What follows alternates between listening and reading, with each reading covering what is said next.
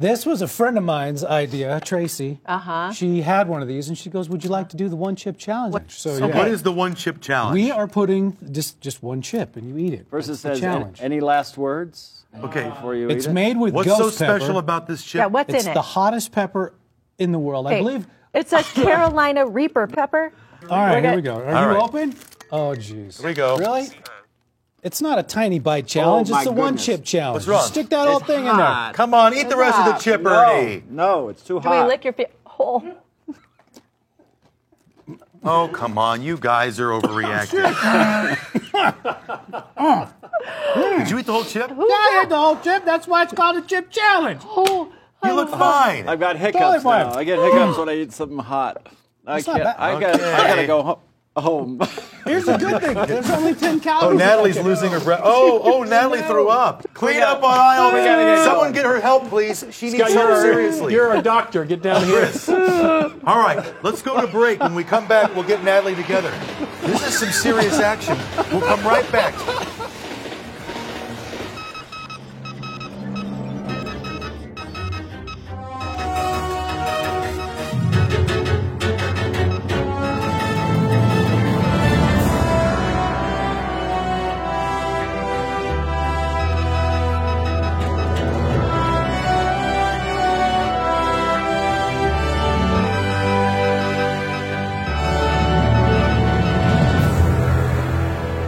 Ihr hört CRE Technik, Kultur, Gesellschaft. Mein Name ist Tim Pritlaff und ich begrüße alle hier zur 216.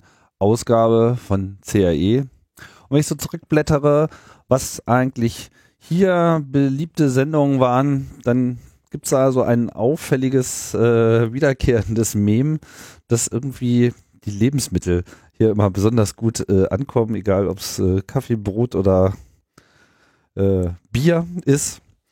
Und da dachte ich mir, bleibe ich doch jetzt einfach mal äh, dabei und schlag mal ein weiteres interessantes Kapitel auf, was sich hier äh, förmlich anbietet, nämlich Chilis.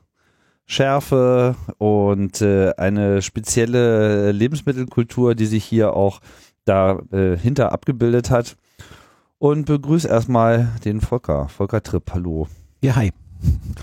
Volker, wir kennen uns ja eigentlich so aus äh, netzpolitischen Zusammenhängen. Das ist ja eigentlich eher so deine äh, Primärwelt, sag ich Mhm. mal. Yep. Aber wie das immer so ist, jeder hat ja dann noch im, im Hinterhof und im Keller irgendwie seine Leichen liegen. Ja, Der Mensch braucht ein Hobby. der Mensch braucht ein Hobby. Gerade in der Netzpolitik ist das ganz gut, wenn man sozusagen sich seinen Frust auch noch irgendwie äh, anders kanalisieren kann. Mhm. Ja, und du bist dann irgendwie äh, auf diese kleinen Gemüseeinheiten gekommen. Jo, so sieht's aus. Ja. Das ist, äh, ich habe da vor, ich weiß nicht, äh, schon, schon vor einiger Zeit davon gehört, dass sich da was tut, so, Mhm. dass es da irgendwie so eine eigene Szene gibt, dass es jetzt auf einmal irgendwie äh, hip geworden ist oder wie auch immer man das äh, ausdrücken will. Ich weiß nicht, gab es da eigentlich einen besonderen Anlass oder war das schon immer so und es ist jetzt nur irgendwie auch in Berlin sichtbar geworden, dass ich das dann auch mal merke? Mm, Also ich glaube, in Deutschland war so richtig scharf Essen eigentlich lange Zeit nicht wirklich weit verbreitet, anders als beispielsweise in den USA ähm, oder auch in Großbritannien. Da gab es eigentlich immer schon, glaube ich, eine, war das relativ weit verbreitet, eben doch scharf zu essen, vielleicht auch eben durch ähm, die Einwanderer und so, die man da hat. Ähm, ja, bei mir, ich, ich selber bin darauf aufmerksam geworden, eigentlich so, weiß nicht, 2009 oder so, und zwar vor allen Dingen über YouTube, weil ich da auf einmal äh, Videos gefunden habe von Leuten, die ähm, Chilis essen vor laufender Kamera. Das ist wirklich eine unglaubliche Sicht, ja, ja. Mhm. Und zwar äh, komplett, also nicht nur mal ein kleines Stück, sondern so eine ganze Chili. ja. Und zwar Chilis, die ich noch nie gesehen hatte und von denen ich auch noch nie gehört hatte. Und als ich die Reaktionen dann gesehen hatte, auch dachte, mein Gott, das kann überhaupt nicht sein. Wie scharf soll das denn sein? Ja, ich kannte halt so Pepperonis, ich kannte vielleicht noch Jalapenos, die man so aus dem Kino von den Nachos und so kennt, ähm, und, und äh, Habaneros, aber das, was die da so gegessen haben, das schien irgendwie nicht von dieser Welt zu sein. Und ähm, das fand ich ganz spannend und habe dann einfach mal ein bisschen, bisschen gegraben und ein bisschen gelesen und mich da so ein bisschen reingefuchst in die ganze Sache und habe dann eben festgestellt, tatsächlich, es gibt weltweit so eine Chili-Head-Szene von Leuten, die eben solche ähm, scharfen Früchte anbauen, verzehren, damit kochen und eben Videos darüber machen und ähm, Soßen kochen und so und sich das Zeug auch gegenseitig hin und her schicken und so weiter. Ja, und das fand ich ganz interessant. Auf die Art und Weise bin ich dann dazu gekommen, mich da ein bisschen näher mit dem Thema zu befassen und dann auch selber anzubauen und so weiter. Das ist aber auch schon wieder so ein Männerding, ne? Irgendwie sich so eine ganze äh, Chili ins Maul stecken. Ja. Also ich habe ich hab jetzt nur schwitzende Männer gesehen, Mhm. also keine Ahnung, ob das. Ja, also wo, ja, das mag sein, ne, dass es irgendwie so ein, dass bei manchen Leuten da irgendwie so ein Macho-Ding so eine Rolle spielt. Es gibt aber auch Frauen in der Szene. Ich würde auch sagen, es sind wahrscheinlich weniger. Keine Ahnung, ich kenne keine Erhebungen drüber, aber gefühlt würde ich sagen, es sind, glaube ich, deutlich mehr Männer als Frauen. Ähm, aber äh, ja, manche bezeichnen das auch so als als als äh, kulinarisches Bungee-Springen oder so. Ja, es hat sowas von Mutprobe und so. ja, Ich steck mir das Ding jetzt ins Maul. ja, das hat sicherlich am Anfang was von Mutprobe und dann auch so mit Schmerzen aushalten und so, aber tatsächlich äh, muss man sagen, das ist halt so eine Ebene, die finde ich jetzt aber auch so, also die hat einen begrenzten Reiz. Ja. Ich wollte das jetzt auch gar nicht überbetonen. Fiel mir nur so auf, dass ich eigentlich immer nur Männer schwitzen sehen, aber vielleicht bin ich auch in die falschen Videos Ja, also sagen wir mal, wenn, wenn es so auf dieser Ebene verbleibt, dann ist das häufig auch so ein Proletending, finde ich, war ich echt einfach auch nicht besonders mag. Das ist dann so auf dieser Ebene von so Currywurst, Schaf-Ess-Wettbewerben. Meistens bestehen diese Soßen eh nur aus Extrakt, schmecken wie Batteriesäure und ähm, weiß ich nicht, hat nichts, also für mich jedenfalls relativ wenig dann mit dem zu tun, was so die Faszination Chili ausmacht. Ja. Was macht denn die Faszination aus? Also Varianz, würde Ja. ich mal sagen. Also die, die einfach die, die, die wahnsinnige Bandbreite an Formen, an Farben, an Geschmäckern, auch an unterschiedlichen Arten und Weisen, äh, wie, wie sie brennen. Also der Brand ist nicht nur einfach mehr oder weniger stark, sondern bei den verschiedenen Chilis auch qualitativ ganz unterschiedlich. Und ähm, ich finde das sehr überraschend, äh, wie unterschiedlich diese Früchte schmecken können, wie unterschiedlich sie brennen und so weiter. Auch der Habitus der Pflanzen, wenn man die aufzieht, ist halt teilweise sehr unterschiedlich und auch das alles ist, finde ich, sehr interessant. Also ich habe im Zuge der Beschäftigung mit Chilis auch einfach viel so über ähm, Zusammenhänge in der Natur gelernt, wie Pflanzen funktionieren, wie Pflanzen wachsen, warum, wieso, weshalb. Und ähm, also ich fand das insgesamt alles sehr lehrreich, muss ich sagen. Ja. Ja, also du hast dich da ein bisschen äh, eingehend damit beschäftigt. Mhm. Würde mich natürlich jetzt erstmal interessieren, wo von, von welchem ähm, Pflanzen-Evolutionsteil sprechen wir denn jetzt hier eigentlich? Also ich, frage mich ja immer, wa- was, was ist denn da eigentlich so die Urpflanze äh, davon? Ist das irgendwie die Paprika oder ist es die Chili oder haben die beide wieder gemeinsame Vorfahren, die es heute schon gar nicht mehr so gibt? Mhm. Und wo kommt das überhaupt her mit der Schärfe? Ja, also Chilis sind Nachtschattengewächse. Das heißt, sie sind relativ eng verwandt mit Tomaten oder auch mit Physalis, ähm, aber auch mit Kartoffeln. Und äh, wie eben all diese Pflanzen auch, kommen die Chilis ursprünglich aus Südamerika, ähm, sind eben durch Kolumbus äh, hierher gebracht worden und haben sich von da aus dann weiter über die Welt verbreitet. Die, die ursprüngliche Chili ist eigentlich eine sehr kleine, unscheinbar aussehende Beere. Chilis sind nämlich tatsächlich anders als viele Leute behaupten, es sind keine Schoten, es sind tatsächlich Beeren. Und die Urchili ist wirklich so eine kleine, runde Beere, die, wenn man sie in den Mund nimmt, einmal kurz knallt einmal, dann ist einmal kurz sehr scharf und dann ist es eigentlich auch schon wieder vorbei. Und die kommt aus Mexiko oder was? Ähm, nee, die kommt eher aus dem Bereich so Peru, Bolivien Mhm. ähm, und äh, ob es die jetzt heute in der ganz ursprünglichen Form, wie sie wohl vor mehreren tausend Jahren entstanden ist, äh, noch gibt, ist eine Frage. Wohl eher nicht. Es gibt aber sehr so seltene Sorten und Wildsorten, zum Beispiel Eximium heißt eine, und das sind so sehr kleine ähm, Beeren. Erst sind die so mm, apfelgrün und reifen dann so dunkel ab. Ähm, genau, und die sind glaube ich, immer noch relativ ähnlich, sagt man jedenfalls, so wie diese Urchilis, also ne, knallen einmal sehr scharf auf der Zunge und aber halten nur sehr, sehr kurz an. Und das ist so die Urchili und daraus haben sich eigentlich alle anderen Sorten entwickelt, unter anderem auch die Paprika. Die Paprika ist auch tatsächlich eine Züchtung, die man eben aus, die aus Chilis hervorgegangen ist, bei der man eben einfach die Schärfe komplett rausgezüchtet hat. Mhm. Und ähm, genau, deswegen, also Chilis und Paprikas, das ist eigentlich dasselbe. Capsicum eximium. Genau. Okay.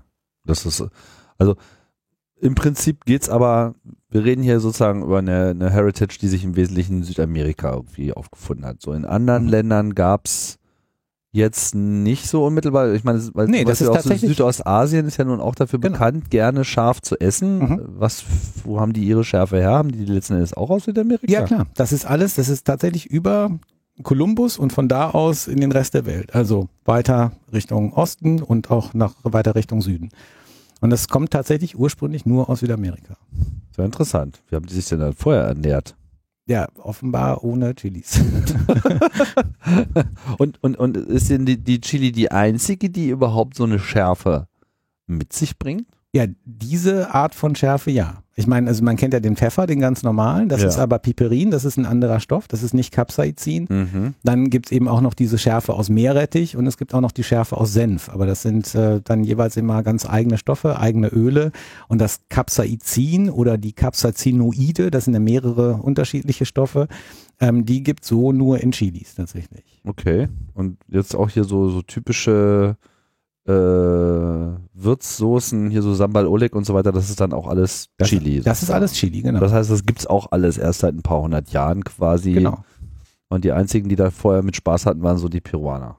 Peruaner, Bolivianer, genau. Also in der Gegend, vor allem, es gab in, Südamerika, auch in Brasilien und so, ähm, gab es Chilis etwas andere Sorten, aber eigentlich so als Ursprungsland gilt vor allen Dingen Bolivien und Peru. Bolivien und Peru. Und jetzt ist ja nicht so, dass die wahrscheinlich äh, losgegangen sind und gleich äh, zufällig Beeren gefunden haben, sondern das war ja dann wahrscheinlich auch schon in kultureller Anwendung. Das dürfte ja dann wahrscheinlich von den indigenen Völkern Mhm.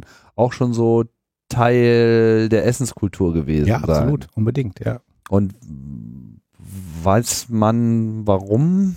Also Ja, also man weiß jedenfalls, was die da so mit gemacht haben. Weil, weil das ist ja eigentlich eine, eine Abwehrmethode, oder? Genau, das muss man sagen. Also das ist vielleicht ganz interessant, das Capsaicin, ähm, vielleicht ganz kurz dazu, bevor wir dann zu diesem kulturellen Ja. nochmal kommen. Also das Capsaicin gaukelt dem Gehirn eigentlich eine Verbrennung vor. Ne? Scharf ist äh, Weil, es, anders. weil es triggert dieselben Sensoren. Genau, also scharf ist kein Geschmack, sondern tatsächlich eine Schmerz- oder noch genauer eine Temperaturempfindung. Und auf der Zunge gibt es bestimmte Rezeptoren, die sogenannten Nozizeptoren. Ja, das sind einfach Schmerzrezeptoren und die werden durch das Capsaicin chemisch aktiviert. Eigentlich würden die aktiviert, wenn man irgendwie was Heißes auf die Zunge bekommt. Und die werden jetzt eben chemisch aktiviert, sodass das Gehirn annimmt, aha, da liegt eine Verbrennung vor und jetzt ergreift es Gegenreaktionen. Also es erhöht zum Beispiel die Adrenalinausschüttung, es erhöht auch die Serotoninausschüttung, also das Glückshormon sozusagen, damit man jetzt diese Verbrennung besser aushalten kann. Mhm. Und gleichzeitig versucht es natürlich den Körper abzukühlen und aktiviert deswegen ähm, den. Schwitzapparat Ja. sozusagen. Genau, deswegen fängt man eben an zu schwitzen und einem wird warm. Ne, man wird auch merken, also zum Beispiel diese erhöhte Serotoninsekretion merkt man auch, wenn man sehr scharf ist, zum Beispiel in den Fingern, weil man so ein Kribbeln in den Fingern dann bekommt dadurch und in den Händen. Ja, das ist ganz typische Folge von dieser plötzlichen hohen Serotoninausschüttung. Man merkt auch, wenn der Schmerz dann zurückgeht, dass sich so eine Erleichterung breit macht, die, die eben auch tatsächlich so auf das Serotonin zurückzuführen. Okay. Das also manche Leute nennen das auch das Chili High. Also das passiert wirklich, wenn man eigentlich bis an seine Schärfegrenze oder darüber hinaus ran ist. Das ist dann erstmal recht unangenehm, aber ab dem Zeitpunkt, in dem das der Brand dann nachlässt, merkt man wirklich ein ganz tiefes Entspannungsgefühl. Also es ist jetzt nicht so von wegen, ist so schön, wenn der Schmerz nachlässt, man hat sich mit dem Hammer auf den Fingernagel gehauen oder so. Das ist schon anders. Also das ist schon durchaus ganz Ja angenehm. gut, ich meine, so Drogen wie Ecstasy und so weiter, die gehen ja auch extrem auf den Serotoninspiegel. Also das ist im Prinzip derselbe Mechanismus, der da getriggert wird, wenn Genau. auch durch äh, andere Auslöser. Genau, und mit, mit, einer- mit, anderen, mit einem anderen Vorlauf sozusagen. Also Ja. das ist eben dann nicht nur angenehm, ne? Aber ähm, genau, aber es ist also tatsächlich fühlt sich das eigentlich ganz, ganz gut an. So, wo waren wir jetzt gerade stehen geblieben? Naja, Capsaicin und dass das ja eigentlich eine Abwehrreaktion ist. ja, beziehungsweise dass es ja erstmal eine Schutz, ein Schutzmechanismus der Pflanze wahrscheinlich ist, Mhm. um nicht gefressen zu werden. Aber es macht ja eigentlich keinen Sinn, weil Doch, die doch. Früchte sind doch meistens eigentlich für, für Samentransport gedacht. Genau. Ja, richtig. Also, der, der, warum? ja, der Trick ist folgender. Scharf sind Chilis für Säugetiere, aber nicht für Vögel. Und Säugetiere und Vögel haben unterschiedlichen Verdauungsapparat. In dem Verdauungsapparat von Säugetieren werden die Kerne, also die Samen, einfach zerstört. Die werden schlicht und ergreifend zersetzt, ja. Aber nicht im Verdauungsapparat von Vögeln. Im Gegenteil, der Verdauungsapparat von Vögeln, also der, der, der Darm und die Bakterien im Darm von Vögeln führen dazu, dass die Schale der Samen nur ganz leicht angeraut wird, dadurch aber später aufnahmefähiger ist für Feuchtigkeit. Und die Vögel außerdem überbrücken in der Regel große Distanzen, indem sie fliegen. Also sie fressen eine Chilischote, fliegen irgendwo anders hin und lassen die dann da wieder fallen, mit äh, gleich zusammen mit Dünger. Und wenn dann Wasser drauf kommt, kann das Wasser leichter eindringen in die Samen und dadurch keimen die dann tatsächlich besser. Das heißt also im Grunde sind Chilis, so nimmt man jedenfalls an, angepasst auf die Ausbreitung über Vögel, Über Vögel. aber eben gerade nicht über Säugetiere. Und das scheint so der Grund zu sein. Und eigentlich alle Säugetiere lassen auch automatisch von Chilis die Finger, bis auf den Menschen. das ist eine kleine Lücke in der Theorie, würde ich sagen. Ja, weil der Mensch äh, begriffen hat, dass, dass diese Nebeneffekte auch andere positive Effekte haben. Ja, und dass sie steuerbar sind. Also ich glaube, das ist so, Mhm. so der Punkt. Für Tiere ist das vielleicht nicht so klar, dass wenn man weniger nimmt, ähm, dass es dann weniger stark ist und dass man es halt regulieren kann und so. Und dass der Mensch kann das eben sehr genau machen. Nehme ich mal an, dass das der Grund ist. Ich weiß es aber auch nicht genau. Ja, es geht ja auch immer so die These, wenn man sich fragt, warum jetzt ausgerechnet in Asien so gerne scharf gegessen wird, dass jetzt insbesondere da diese Schweißbildung, dass das irgendwie von Mhm. Vorteil sein soll in Auch. den heißen Temperaturen. Ich habe das jetzt noch nicht über einen längeren Zeitraum so überprüfen können, ob das wirklich so ist oder ist das alles nur ein Mythos? Nee, das stimmt. Also natürlich ist das so, es treibt die, die Schweißproduktion in die Höhe und dadurch hat man einen Kühlungseffekt. Das ist ein Kühlsystem des Körpers, ne? Schwitzen. Also das ist generell in heißen Ländern so. Es gibt noch einen anderen Nebeneffekt. Ähm, dieses Capsaicin, der Schärfewirkstoff, ähm, wirkt äh, bakterientötend äh, gegen das Bakterium Helicobacter pylori. Das ist so ein schraubenförmiges Bakterium, was eigentlich fast alle Menschen in ihrem Magen haben, was zum Beispiel zu Magenschleimhautentzündungen führen kann. Und gerade in Ländern, die eben, wo es generell heißer ist, wo dadurch die Nahrung einfach auch eine höhere Bakterienbelastung aufweist, einfach weil die Bakterien sich bei höhen, hohen Temperaturen schneller vermehren, da kann eben Capsaicin, kann scharfes Essen dazu beitragen, dass man so eben mit Bakterien kontaminiertes Essen einfach besser verträgt. Ah, also es tötet die nicht unmittelbar ab, Ja, sondern Also es hindert die jedenfalls an der weiteren Vermehrung wohl. Und ähm, also es führt eben dazu, dass, wie gesagt, bakteriell belastetes Essen besser vertragen wird. Es gibt aber noch eine ganze Reihe anderer, auch medizinischer Anwendungen, ähm, die, also traditioneller medizinischer Anwendungen für Chilis beispielsweise, ähm, wurde bei den, bei den indigenen Völkern in Südamerika, also bei den Inka beispielsweise, ähm, wurden Chilis verwendet gegen Zahnschmerzen.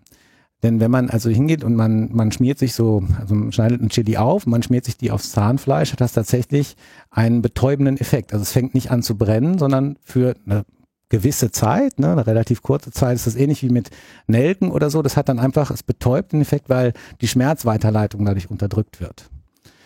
Und das ist eine traditionelle Anwendung, wie gesagt, gegen Zahnschmerzen und bei den Inka, äh, beziehungsweise ich glaube eher bei den Maya, also eher in Mittelamerika dann, äh, wurde ähm, das auch äh, verwendet, wurde Chili verwendet in Zusammenhang mit Kakao.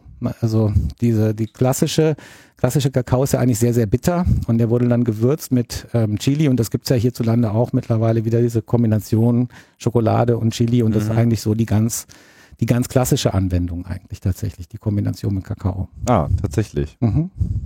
Ich dachte, da wäre man schon so Heretiker, wenn man jetzt irgendwie Nee, wie gesagt, das Sich ist das eigentlich Schokolade also die, die, die, die, die traditionelle Anwendung so bei den, bei den Völkern, die eigentlich ursprünglich äh, Chilis benutzt haben, ist also eine der, der typischsten ist jedenfalls mit Kakao. Ah.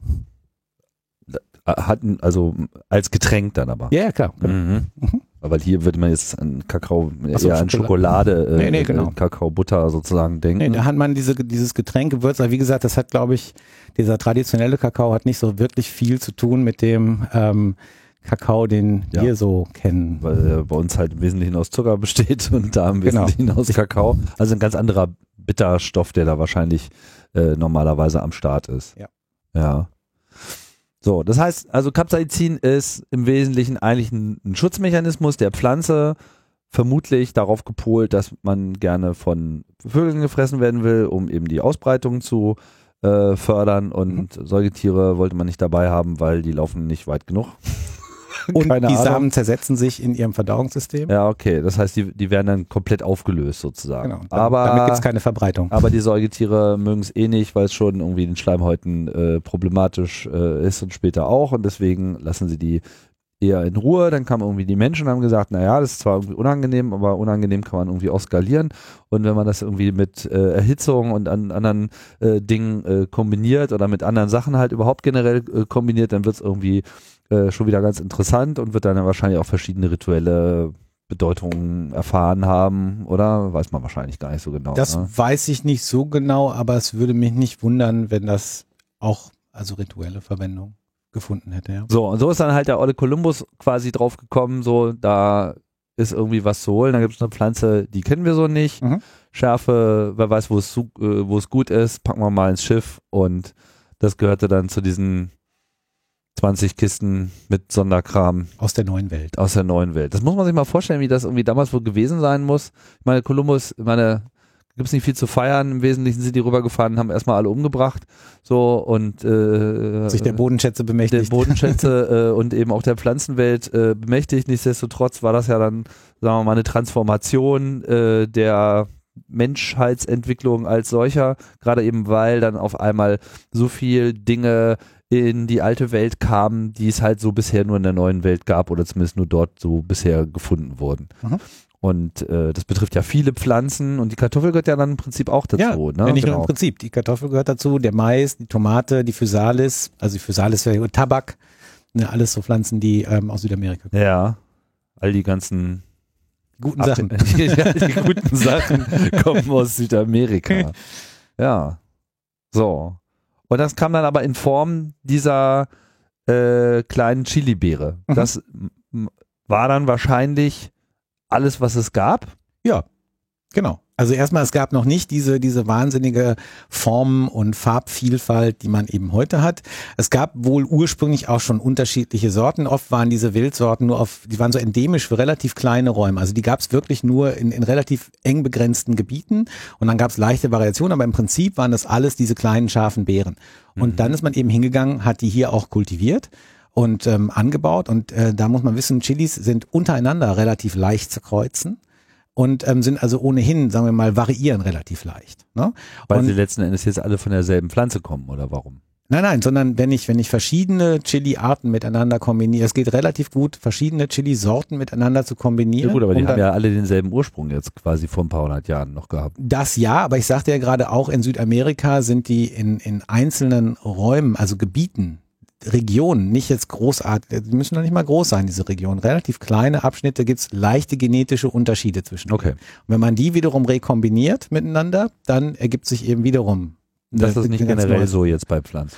Ich glaube, das ist bei weitem nicht bei allen Pflanzen so, dass sie so einfach zu kreuzen sind und dass das tatsächlich funktioniert. Ja, Ja. Genau. Das, das ist bei Chilis eben relativ einfach. Das ist auch einer der Gründe, weswegen es so viel Spaß macht, die anzubauen, weil man halt sehr leicht ähm, auch zu, zu so ganz neuen Formen und so kommen kann, die man so noch nicht kennt.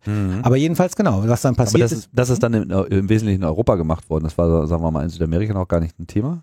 Ähm, nö, die, weil da hat man die eigentlich nicht äh, kultiviert oder angebaut, sondern einfach die, das waren Wildpflanzen, die man da benutzt hat. Also da ist, sind eigentlich Chilis als solche eigentlich noch nicht als Kulturpflanze vorgekommen. Das Also ist tatsächlich die- erst hier entstanden. Die Briten sind schuld.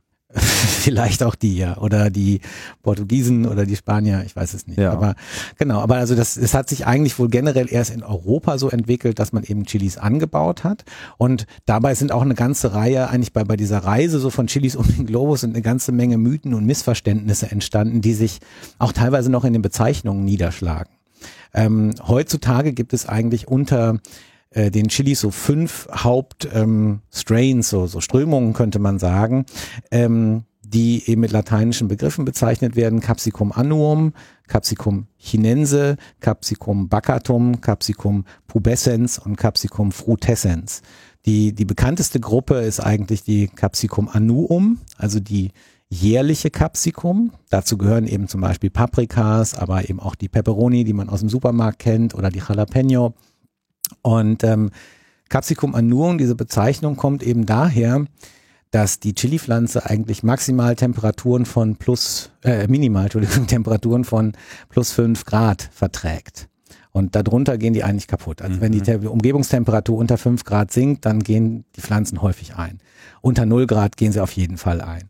Sondern hat man sie hier halt angebaut im Freiland und im Winter sind diese Pflanzen eingegangen. Und dann dachte man, aha, das sind einjährige Pflanzen, weil die gehen ja offenbar nach einer Saison kaputt. Und tatsächlich sind Chilis aber mehrjährig, die können 20, 25 Jahre alt werden unter ähm, guten Bedingungen. Und ähm, in ihrer eigentlichen Heimat in Südamerika wachsen die das ganze Jahr durch und die produzieren auch das ganze Jahr durch. Und nur hier eben im Winter gehen die in der Regel kaputt, es sei denn eben, man holt die dann rein, aber wenn man die draußen anbaut, ähm, gehen sie dann leider ein. Ne? Und daher kommt jedenfalls das Missverständnis, dass man ursprünglich mal dachte, Chilis seien einjährige Pflanzen, was sie eben tatsächlich gar nicht sind. Daher der Name Anno, Genau, daher der Name Anno. weil Oder Anno das Jahr. Hm? genau. Und, Spanischer Pfeffer nennt man das ja eigentlich, ne? Ja, also da eine der vielen, vielen Bezeichnungen. Mhm. Ähm, die Capsicum chinense, ne, eigentlich die, die chi- chinesische Capsicum, hieß so, weil ich glaube Marco Polo die mal äh, von einer Reise mitgebracht hat und man halt dachte, ähm, das sei, also weil die eben in China diese Sorte, ähm, weil man die dort gefunden hat, äh, hat man gedacht, ah, die kommt auch ursprünglich daher. Nein, war eben auch nur eine, eine genetische Variation von einer Sorte, die ursprünglich aus Südamerika kam. Ähm, aber man hat sie eben in China gefunden und darum chinesische Capsicum genannt, hat aber gar nichts damit zu tun. Ja. Das sind dann diese Habaneros. Zum Beispiel, genau. Also Habaneros und die ganzen karibischen Sorten, ähm, also Seven Pot zum Beispiel oder, oder Trinidad Scorpion und solche Sachen, die kommen, also das sind alles Chinense-Sorten. Da gibt's dann so richtig nochmal so Namen für die einzelnen klar. Sorten. Also das, Was war das andere? Trinidad Trin Trin Scorpion ja, und? Genau, also Trinidad Scorpion oder Seven Pot heißt eine, also sieben Topf. Oder Scotch Bonnet vielleicht. Genau, die Scotch Bonnet ist auch eine relativ bekannte. Oder hier die Jamaican Hot Chocolate, die ich hier auch mitgebracht habe. Da, da, da blicke ich schon die ganze Zeit mit einem gewissen Respekt Ja, die sind auch, ja, das, die sind so diese Tüte. Habanero scharf, die sind jetzt nicht so. Also die, die, die ich noch so eine, so eine vietnamesische, die ist richtig gemein hier, die ist böse. das zeige ich dir, da, da können wir gleich mal drüber sprechen. Okay. Also das sind dann sozusagen alles ähm, Ausprägungen dann auch die, ich weiß nicht, die, diese, diese scharfen Dinger, die sehen auch alle so wulstig aus. Mhm, Ne? Also man ja. ist ja immer diese, man ist immer diese, diese die relativ äh, ja, einfachen, runtergezüchteten Paprikas äh, gewöhnt, aber diese Chili-Pflanzen, die sind dann teilweise, haben diese ganz gefährliche Krümmungen und Wölbungen, die einem schon eine ganze Menge Respekt Ja, wenn die, wenn die unten so, einen- wenn die unten ne? noch so einen kleinen Haken dran haben, dann sind sie in der Regel besonders böse. Ah. Es gibt so ein paar Sorten, die haben noch unten so einen kleinen Auswuchs, so hakenförmig kommt der raus. Ähm, das kann dann zum Beispiel so eine Trinidad Scorpion sein, die schon so bei 1,4 Millionen Scoville liegen kann. Scoville ist eine Einheit für die Schärfe, können wir gleich nochmal drüber sprechen. Es gibt aber eben noch eine andere Sorte, ähm, die ein amerikanischer Züchter namens Ed Curry vor einigen Jahren ähm, mal äh, rausgebracht hat, die nennt sich Carolina Reaper oder HP22B und ähm, die kann bis zu zweieinhalb Millionen Scoville haben. Das ist also deutlich schärfer als Pfefferspray der Polizei.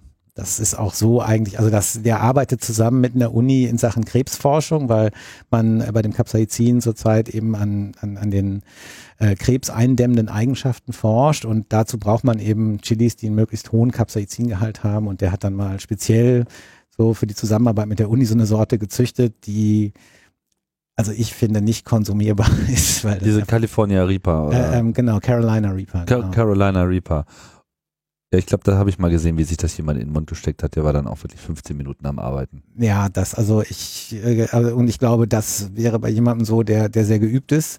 Wenn man das nicht gewohnt ist, wird man wahrscheinlich, also kriegt man wahrscheinlich einen Kreislaufkollaps oder so. Das kann schon sein, dass also, dass einer das so mitnimmt und das Herz dann plötzlich so schnell schlägt und so, dass man schlicht und ergreifend Kreislaufkollaps bekommt. Also das würde ich keinem empfehlen, eine Carolina Reaper einfach so zu essen. Das ist gar keine gute Idee. Don't try this at home. Ja. Aber machen wir nochmal kurz deine Sortenübersicht äh, fertig. Dann hast du noch Capsicum baccatum. Genau, die äh, genannt. Beerenartige heißt das einfach. Das sind die, die meisten Sorten davon kommen äh, auch heute noch aus Südamerika. Gibt's also, gibt auch ein paar andere, aber die meisten davon kommen aus Südamerika, viel aus Brasilien. So Regenwaldsorten sind es oft, ähm, die mit Achi also die, die das Wort Ají im Namen tragen, was eigentlich nur das, das, das ähm, so in Südamerika gebräuchliche Wort für Chili ist. Also geschrieben A-J-I. Genau. Mhm. AJ, meine, die Engländer sagen immer Aji dazu, aber ich glaube eigentlich heißt es Ají. Ach Und- ja, klar, Ja. Spanisch ist es. Genau. Wie Oh, Jalapeno. sí. Ja, ist die claro, eh? Und ähm, genau, die, also diese Backertum-Sorten, ähm, finde ich, zeichnen sich eigentlich fast alle dadurch aus, dass die so einen leicht säuerlichen Geschmack haben und der Brand ist eigentlich immer vor allen Dingen sehr stark vorne auf der Zunge. Ja, bei, bei den Chinense-Sorten, da ist er eigentlich überall im Mund, aber so wie ganz, wie, wie tausend Stecknadeln. Bei den Anuum-Sorten ist es eher sehr schneidend und so ein bisschen, als wenn einem einer von der Seite in die Zunge beißt oder so. Und äh, bei den Backertum-Sorten ist es meistens so äh, nur vorne auf der Zungenspitze und die ist so ganz leicht betäubt. Warum eigentlich? Ist, die, ist an der Zungenspitze mit den Sensoren nochmal irgendwas anders? Na, das liegt daran, äh, ich sagte ja eben schon, es gibt nicht nur das Capsaicin, sondern es gibt Capsaicinoide. Und zwar zwölf unterschiedliche. Also es sind Ah. zwölf verschiedene Substanzen. Capsaicin, Homocapsaicin, Dihyd Dihydrocapsaicin, Dihydrohomocapsaicin und so weiter und so fort. Und je nachdem, wie diese Substanzen im Einzelnen zusammengesetzt sind, also in welchen Mengenverhältnissen die in der, äh, in der Frucht vorkommen, brennt es halt auch unterschiedlich. Und das ist eben von Sorte zu Sorte verschieden und dann hängt es nochmal ein bisschen von den Anbaubedingungen ab. Ja, also wie stark eben dann, ähm, die Capsaicinoide da wirklich konzentriert sind. Aber genau, im Prinzip hängt es halt davon ab, wie sind diese Stoffe verteilt in der Pflanze und davon hängt eben ab, wie fühlt sich der Brand an. Okay.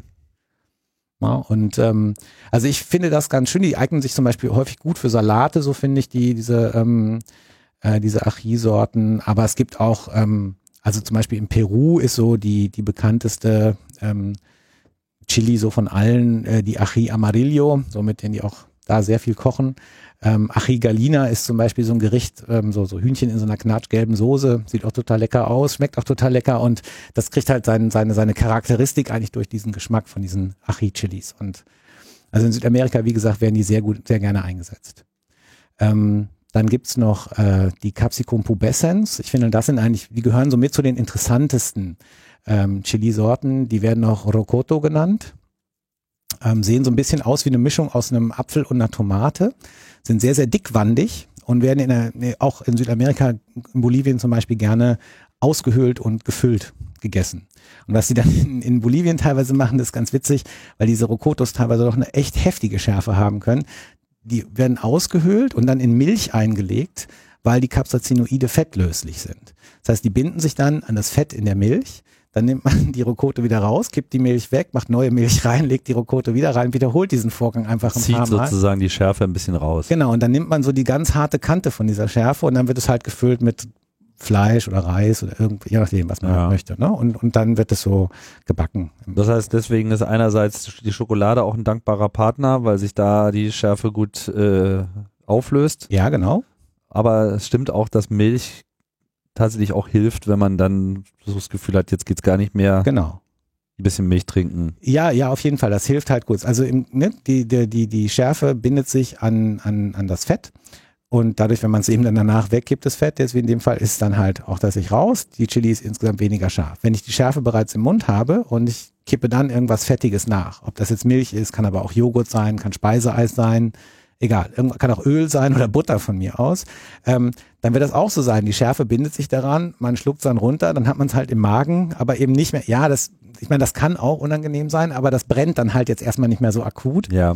Ähm, allerdings, das wird natürlich nie komplett weggewaschen, ja, deswegen es bleibt dann da und dann, sobald diese, dieser Effekt dann weg ist, wenn man, wenn man die Milch runtergeschluckt hat, dann kommt halt auch die Schärfe wieder zurück. Es gibt noch ein paar andere Sachen, die man machen kann. Also Zucker kann auch helfen. Also vor allen Dingen, wenn man ähm, mit Chilis so umgegangen ist, mit denen gearbeitet hat, die aufgeschnitten hat und so weiter. Und man hat dieses Öl, Capsaicinöl, ähm, an den Fingern, an den Händen oder unter den Fingernägeln. Das kann sehr, sehr unangenehm sein.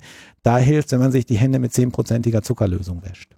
Das ganz, das also macht man auch oft so, einfach weil das hilft, um Öle abzuwaschen. Ja, es, in der Industrie gibt's auch so Seifen, so zehnprozentige Zuckerseifen, eben speziell, wenn man so mm, irgendwie Tätigkeiten hat, bei denen man schnell irgendwie Öl oder so auf die Hände kriegt, um es abzuwaschen, geht das ganz gut. Ah. Und ähm, was auch geht, ist äh, Limettensaft zum Beispiel.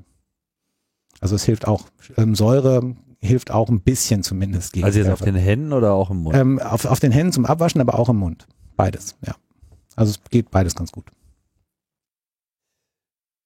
So, jetzt waren wir ja ein bisschen eigentlich gerade bei den äh, Sorten, genau. Sorten. Ich guck Die mal. Also wir hatten die- diese Anum, wir hatten Chin Chinense, wir hatten Baccatum und Pubescens. Genau. Und es fehlt noch Frutessenz. Frutescens. Ja, also die fruchtige, aber ähm, das sind meistens so Zierchilis. Ähm, also die, diese Sorten, die man so kennt, die meistens so klein und rund oder so ein bisschen spitz sind. Ähm, das sind oft Frutescens-Sorten. Ich glaube, die bekannteste Frutescens-Sorte ist wahrscheinlich Tabasco. Also die auch der aus, aus der auch diese Würzsoße gemacht wird. Ähm, da werden diese Chilis dann geerntet und dann fermentiert ähm, in Essig. Und ähm, ja, das ist dann im Grunde diese Soße. Mhm. Genau, das sind so die bekanntesten Vertreter, denke ich. Jetzt heißt ja Capsicum, also Capsicum ist ja eigentlich die Paprika. Ja, ja, die, die Chili eher, würde ich sagen. Naja, also, Also diese Gattung Paprika, Capsicum, Ja, sagt Wikipedia. ja, ja, ja, wenn man. Also wir verstehen jetzt unter Paprika was anderes, Hm, nämlich diese eine konkrete äh, Frucht. genau. Während So. man, während man jetzt, also aber auch eben nur in Deutschland, ne, sobald man jetzt aus Deutschland rausgeht, also wenn man im Englischen zum Beispiel das Wort Paprika benutzt, meinen die was anderes. Also das, das, was wir dann als Paprika bezeichnen, bezeichnen die im Englischen als Bell Pepper.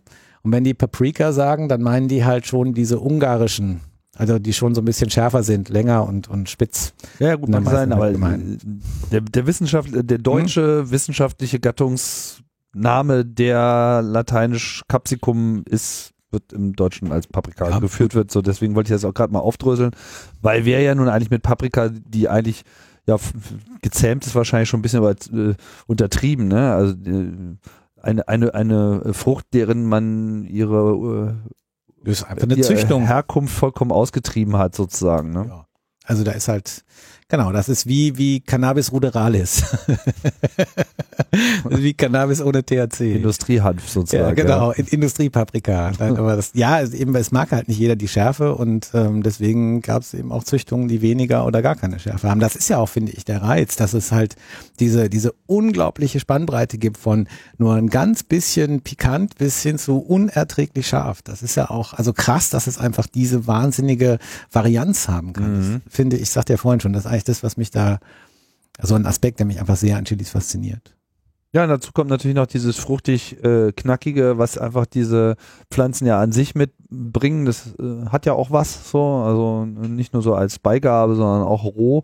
Finde ich ja äh, das schon immer ähm, ganz ganz reizvoll. Bin eigentlich auch ein äh, Freund der Paprika. Habe jetzt so mit Schärfe nicht so ein Mega-Problem gehabt. Mir hat vor kurzem jemand genau so eine so eine Chili-Schokolade äh, zugeschickt, so, ne? Mhm. Wo ja wahrscheinlich dann so Chili-Pulver verwendet wird, ne? Also so aufge Getrocknete, äh, ja, getrocknete, gemahlene äh, Samen, die dann halt damit in diesen ganzen Ja, die Schoko- Samen nicht, eher reingegeben die, werden, ne? die Samen nimmt man eigentlich eher raus.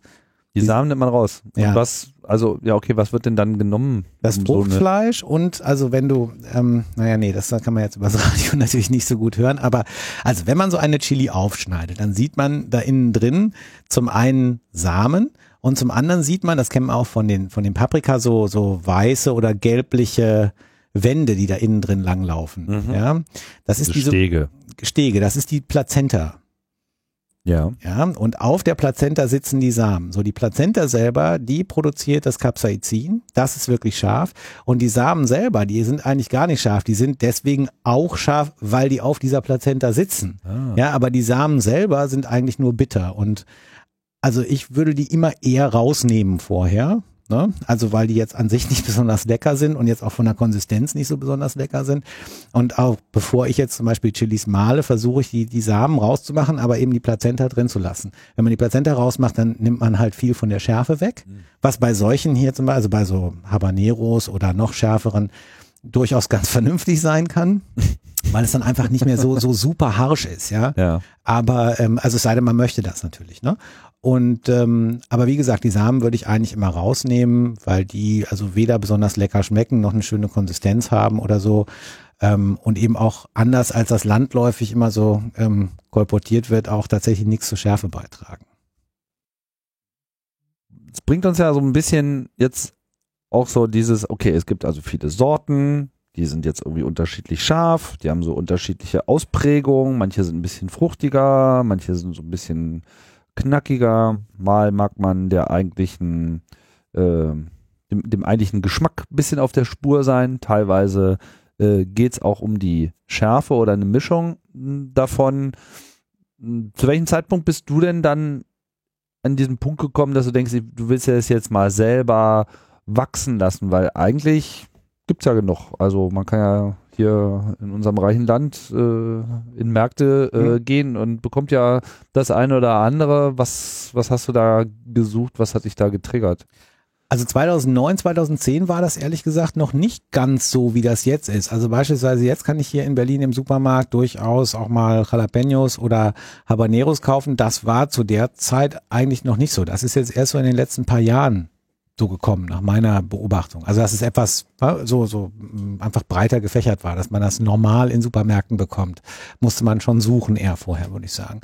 Und ähm, es gab eben dann vor allen Dingen so diese normalen Pepperonis und so. Und das war halt einfach ein bisschen langweilig im Verhältnis zu dem, was ich da vorher gesehen hatte. Und dann habe ich mich halt ein bisschen erkundigt und, und ein bisschen gesucht, ein bisschen recherchiert und festgestellt, wow, es gibt ja tausende unterschiedlicher Sorten, ja. Und äh, also mit den unterschiedlichsten Eigenschaften und die sehen ganz unterschiedlich aus und so weiter und so fort. Und das war dann eigentlich der Trigger. Ich dachte, oh, das möchte ich selber mal probieren. Hab dann anfangs tatsächlich überlegt, wie mache ich das genau, in, in, weil in der ersten Saison musste es dann sehr schnell gehen, da habe ich dann mal zurückgegriffen auf so ähm, kleine Pflanzen aus dem Baumarkt, so bei Kölle und sowas gibt's sowas ja, ne, ganz gut, oder auch in, in anderen Geschäften.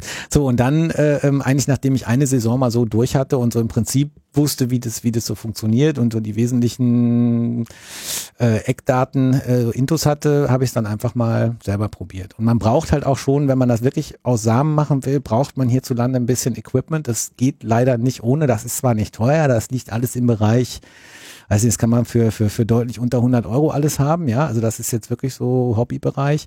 Aber man braucht eben schon ein paar Sachen und ein paar Vorbereitungen, wenn man hier aus Samen ziehen will. Was denn so Gewächshaus oder was? Ja, ein Mini-Gewächshaus. Also das erste Problem, äh, was man hat, ist, ähm, also ne, in, in, ihrem, in ihren eigentlichen Heimatländern wachsen Chilis das ganze Jahr über. Die haben da das ganze Jahr über Sonne und viel Licht. Ja. So, das ist hier ein Problem. Ne? So, dann haben die natürlich, haben die auch eine gewisse Zeit, die die brauchen, ähm, wenn sie aus dem Samen schlüpfen, sozusagen, bis zu dem Zeitpunkt, wo sie Früchte produzieren und die dann auch ausgereift sind. So, wenn man das also hinbekommen möchte, in dem Zeitfenster, was man hier hat, muss man tatsächlich, sagen wir mal, im Dezember, spätestens im Januar anfangen mit der Keimung. So, und um, um diese Keimung zu machen, braucht man, also muss man zum einen die Samen in Wasser einlegen, ähm, beziehungsweise, also ich mache das meistens so, ich lege sie einen Tag lang in Wasser ein, damit die sich schon so ein bisschen vollsaugen können und pflanze sie dann in Anzuchterde ein. Und dann brauchen die aber eine konstante Temperatur von so zwischen ja, 26 und 28 Grad. Das heißt, du hast auch noch eine, so eine Heizungslampe drüber. Ja, ich habe eine Heizmatte drunter Heizmatte. und dann so ein kleines Mini-Gewächshaus, im Grunde wie so eine kleine ähm, Plastikkiste, äh, mit, also mit einem Deckel. Und in diese Plastikkiste stelle ich dann so kleine Schnapspinchen, tue ich ein bisschen Wasser rein, da tue ich dann die, in das Wasser tue ich die Samen rein und davon habe ich dann eben für jede Sorte ein so ein Pinchen und darunter die Heizmatte mit einem Thermostat. Und ähm, damit ich eben sicherstelle, ich habe diese Temperatur von zwischen 26 und 28 Grad. Und dann sollte das so innerhalb von wenn man Glück hat, zwei, drei Tagen. Ähm, wenn es etwas langer, länger dauert, vielleicht so 14 Tage. Selten noch länger, bei manchen Wildsorten kann es noch länger dauern, aber eigentlich so in dem Zeitraum ähm, sollte sich dann, wenn man die eingepflanzt hat, ähm, sollte dann sich halt äh, ein Keim zeigen. Aber du hast ja jetzt nicht vorher nochmal von deinem Kanarienvogel äh, fressen und ausscheiden lassen, damit sie auch entsprechend angeraut sind. Nee, aber es gibt manche Leute, die, die machen das, äh, äh, zum Beispiel mit Aceton oder so, versuchen die halt die Samen so anzurauen. Ist mir zu viel Gedöns, finde ich. Also braucht man auch nicht. Ich finde, es reicht wirklich, wenn man die einen Tag lang in warmes Wasser einlegt, also auch so 28 Grad warmes Wasser, dann einfach in Anzuchterde pflanzt, das Ganze ähm, konstant auch so bei dieser Temperatur hält, ab und zu mal lüftet, damit es nicht schimmelt, dann funktioniert es eigentlich ganz gut. Okay, also es geht jetzt nicht primär darum, dass man einmal im Vogel gewesen ist, es hilft nur Genau. und äh, es geht aber auch ohne. Genau, es geht auf jeden Fall auch ohne. Es- Man, man muss das nicht machen, aber es begünstigt sozusagen die Keimung. Ja? Ähm, genau, und wenn die dann gekeimt sind, lässt man die halt noch, also dann brauchen sie vor allen Dingen Licht, dann brauchen sie nicht mehr ganz so viel Wärme. Ich nehme die dann meistens in ein zweites Gewächshaus, was nicht ganz so warm ist, was eher so ähm, 21, 22 Grad hat. Und äh, genau, da lasse ich die dann einfach ein bisschen weiter wachsen. Und wenn die dann, weiß nicht, so eine Woche ungefähr gewachsen sind und auch schon gleich kleine Wurzel gebildet haben, dann äh, werden die pikiert. Also die verschiedenen Pflanzen werden dann vereinzelt und eben jeweils in ihren, in ihren eigenen kleinen Pot gesetzt und in dem wachsen sie dann weiter. Ne, und dann gibt's dann nochmal einen Schritt später, dann kriegen sie auch dann andere als Anzuchterde, also Erde mit ein bisschen mehr Nährstoffen, so nach, nach weiteren vier Wochen ungefähr und kommen dann nochmal in einen größeren Topf. Also pikieren ist, wenn man die so dicht nebeneinander irgendwo Genau, also nebeneinander genau, normalerweise, wenn ich, wenn ich so ein Anzuchttöpfchen habe, das ist so zwei mal zwei Zentimeter ungefähr von der oben die Fläche und dann vielleicht auch nochmal so zwei Zentimeter hoch. Da kommt Anzuchterde rein und da kann man denn in ein Töpfchen drei, vier, fünf Samen reinsetzen. So, wenn diese Samen dann keimen, dann können ja nicht diese fünf Pflanzen in so einem kleinen Pot jetzt die ganze Zeit weiter wachsen, dann würden sie auch die Wurzeln verheddern und so, man wird die hinterher gar nicht mehr auseinander bekommen. Und deswegen, also wenn die gerade mal so eine Woche alt sind, dann nimmt man die da halt eben raus, ganz, ganz vorsichtig, nie an den Wurzeln anfassen, die sollte man nicht beschädigen und ähm, setzt dann eben diese Keimlinge in ihren eigenen Topf, wo die dann eben weiter wachsen können, ungestört. Genau. Und wie lange dauert das dann, bis das so respektable Pflanzen sind, Pflanzen sind? Also so? sagen wir mal so, wenn wir im Dezember anfangen, dann sind die im März ungefähr so weit, dass die in so einem 1 Liter Topf auf der Fensterbank stehen können. Und dann setze ich die in der Regel so nach den Eisheiligen, kann man die mal raussetzen. Ich setze sie dann, also ich habe keinen Garten, so Balkon und mache das dann in der Regel so, dass ich halt ein, so Töpfe habe, die irgendwie mindestens siebeneinhalb Liter sind, höchstens 20, 25 Liter, das war dann schon eher selten. Also Eisheilige ist dann so Mai. Ja, Ende Mai. Ja. So, ne? Genau. Und ähm, ja, also wie gesagt, ich setze sie dann eben nach draußen und dann wachsen die eigentlich den Rest der Saison auf dem Balkon und dann hat man, je nachdem, es gibt Sorten, die sind sehr früh, da hat man dann vielleicht im Juli sogar schon Früchte, die man ernten kann und äh, bei anderen eben dann erst so im August, September, Oktober. Aber also bis Oktober kann man eigentlich hier ganz gut die Saison laufen lassen. Okay, und dann? Ja, und dann in der Zeit kann man halt permanent eigentlich ernten. Und je nachdem, wie viel Pflanzen man dann eben angebaut hat, hat man eben mehr oder weniger zu ernten. Also es ist wirklich sehr, sehr abhängig von den, von den Sorten. Ne? Es gibt also hier, ich habe zum Beispiel hier eine mitgebracht, eine Lieblingssorte von mir, die nennt sich Monkey Face. Die hat so sehr lustig verdellte äh, äh, Früchte, hat so eine ganz schöne intensivgelbe Farbe, ist eine Annuum-Sorte aus Peru. Und ähm, die hat traditionell eher wenig Früchte. Also da sind dann so vielleicht sechs, sieben, acht, neun, zehn dran an, an einer, in einer Saison. Mhm. Wenn man dann jetzt sowas hier nimmt, wie diese ähm, Achilemon heißt die, diese hier, also so eine gelbe Achi-Sorte, also eine Bacatum-Sorte. Diese Achis sind ja auch alle immer so eher so länglich, wie man das sich eigentlich so von Chili so vorstellt. Ne? Also genau, diese, spitz diese, zulaufend. diese, diese dickliche, paprikaartige Form hat- verbindet man, glaube ich, in unserem Kulturkreis nicht so primär mit Chili. Ne? Genau, wobei das eben viele von diesen, von diesen, von diesen ganz scharfen, von den Chinense-Sorten, die haben so eine Paprikaform, nur eben in ganz klein. Mhm. Wie so eine zusammengestauchte Paprika. Und diese hier, diese Achilemon, die nennen sich auch Lemon Drop, weil die ursprünglich wachsen die so gerade nach oben. Ja, und wenn die dann eine gewisse Schwere erreicht haben, dann fallen die so runter Ja. und dann hängen die nach unten. Mhm. Deswegen eben Lemon Drop. Ähm, genau, und also von so einer Lemon Drop, da sind an einer 100, 150, 200 Früchte dran. Also das ist richtig viel dann. Ne? Oder hier, ich habe mir noch so eine andere, die heißt Habanero White Bullet. Die ist sehr, sehr scharf hier, sehr klein, ganz kleine Beere. So cremefarben, gelblich. Und ähm, das ist ein kleiner, extrem dichter Busch und ich war hunderte von diesen Dingern sind da dran. Also das ist, also da kann man schon, schon wirklich sehr üppige Ernte haben. Ne? Also, also zwischen irgendeiner einstelligen Anzahl von Früchten und einer dreistelligen Anzahl von Früchten ist da pro Pflanze und Saison alles drin. Und was ma, machst du dann mit denen? Also, Essen? also ist das für dich so der Snack zwischendurch oder hast du jetzt auch noch die passende Restaurantkultur äh, dazu zugelegt und äh, kochst jetzt sozusagen China und Vietnam einmal rauf und runter in der Ja, also ich, maximalen Ausbaustufe? also ich koche eigentlich schon, wenn ich koche, ist da eigentlich immer irgendwas mit Chili dran, mehr oder weniger. So, ne? ähm, also es ist jetzt nicht alles scharf, betont scharf oder so. Ähm, gibt auch schon Sachen, die durchaus mild sind, aber ja, eigentlich verwende ich schon jeden, jeden Tag Chili, auch manchmal einfach nur so auf Brot oder so. Ähm, was ich auch mache damit ist, ähm, dass ich sie trockne. Also ich habe einen Dörrautomaten, ähm, ist auch jetzt für nicht allzu viel Geld zu haben, ist es wirklich nicht besonders teuer und man kann damit ähm, Gemüse, Obst oder eben jetzt auch so Chilis ganz wunderbar trocknen und ähm, kann die also so weit, dass die sich noch irgendwie vier Prozent Feuchtigkeit haben oder noch weniger. Und danach ähm, benutze ich dann so eine Kaffeemühle, um die zu mahlen und mache dann da Pulver draus. Das ist zum Beispiel eine Möglichkeit, wie man die sehr gut konservieren kann und wie man ähm, äh, wie man wie man eben dann auch nachher sehr gut dosieren kann, ja, was wie viel Schärfe man an so ein Gericht dran gibt. Eine andere Möglichkeit, man kann die auch einfrieren. Ähm, dann sehen die beim Auftauen zwar nicht mehr so schön aus, aber die Schärfe ähm, geht nicht kaputt durch das Einfrieren, sondern die bleibt genauso erhalten, wie sie ist. Mm, Und äh, also deswegen geht das auch ganz gut. Und eine Sache, die ich in diesem Jahr erstmals probieren möchte, die ich selber noch nicht probiert habe, aber da bin ich kürzlich durch eine Anregung auf Twitter drauf gestoßen, ist ähm, Fermentieren. Ja, das geht auch relativ einfach und zwar ohne Zusatz von äh, irgendwie speziellen äh, Fermentkulturen oder so, sondern es geht wohl offensichtlich nach allem, was ich so gesehen und gelesen habe, aber wie gesagt noch nicht selber ausprobiert habe, ähm, einfach durch Milchsäurebakterien, die in der Luft sind. Also man braucht nur so einen Fermenterbottich und ähm, kommen ein paar Zutaten rein, Wasser drauf und dann lässt man einfach eine Weile stehen und dann fermentiert es tatsächlich. Und ich habe solche fermentierten Soßen schon mal probiert. Ich finde, die haben tatsächlich eine ganz, ganz eigene Qualität. Da ist die Säure schmeckt, tja, wie soll ich sagen, refined, raffiniert. Ja. So ähnlich wie, wie, wie, finde ich immer, wie die Säure von so einem Riesling oder so, die ist so perlend und ähm, so ähnlich ist dann die Schärfe auch. Die verändert sich und, und wird, kriegt so eine ganz eigene Qualität. Also, also was wird fermentiert? Direkt die, die, die, Chilis. Pflanze? Nee, die, die Früchte. Also ja, meine ich auch. Die, also man nimmt die, die Früchte als Ganzes und Man kann die auch aufschneiden noch, muss sie natürlich vorher waschen. ja. Kann noch andere ähm, Aromaten dazu tun, Knoblauch oder sowas, ja. Und dann kommt im Wesentlichen ähm, vor allen Dingen Wasser einfach da drauf.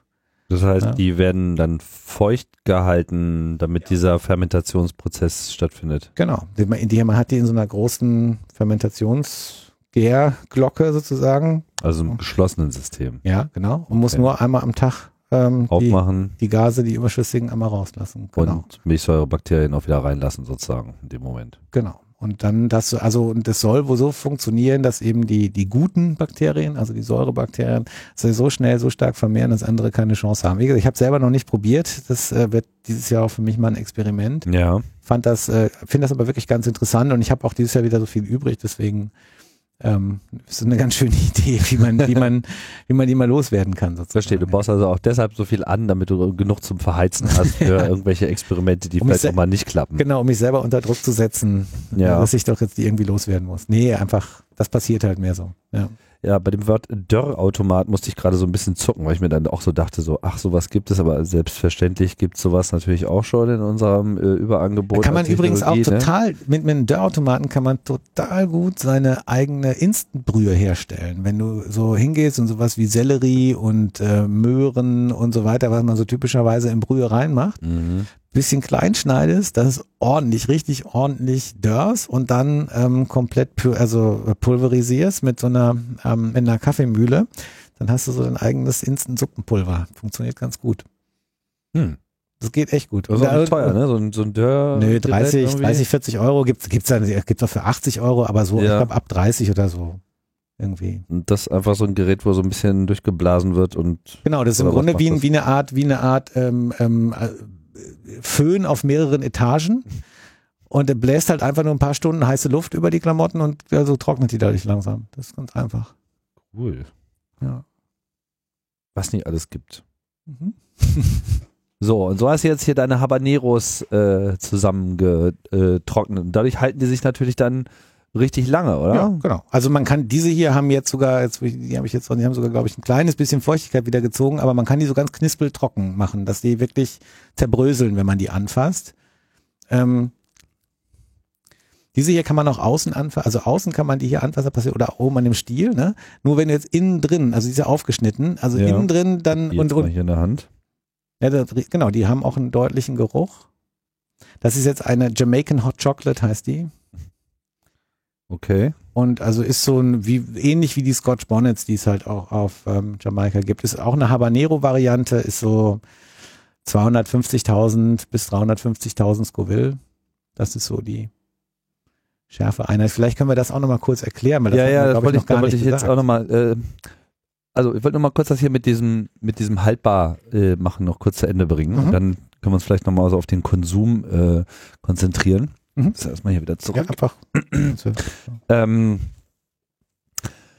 also, die wachsen ein halbes Jahr, man hat irgendwie reichlich äh, Ernte, wenn man sich so ein bisschen Mühe gibt mit äh, dem ähm, richtigen Samenansatz und Gewächshaus und Temperaturen und so weiter hat.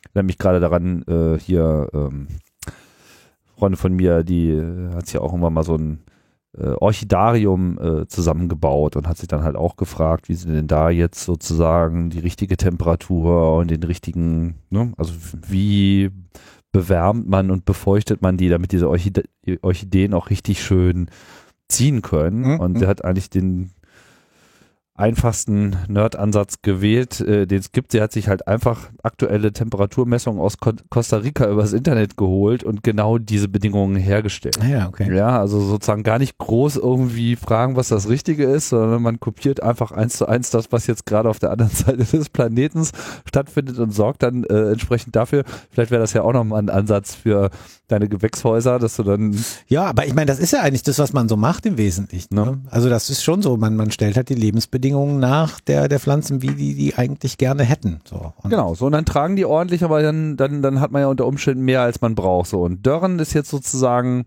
würdest du sagen, so ein bisschen der Königsweg oder verarbeitest du dir am liebsten frisch?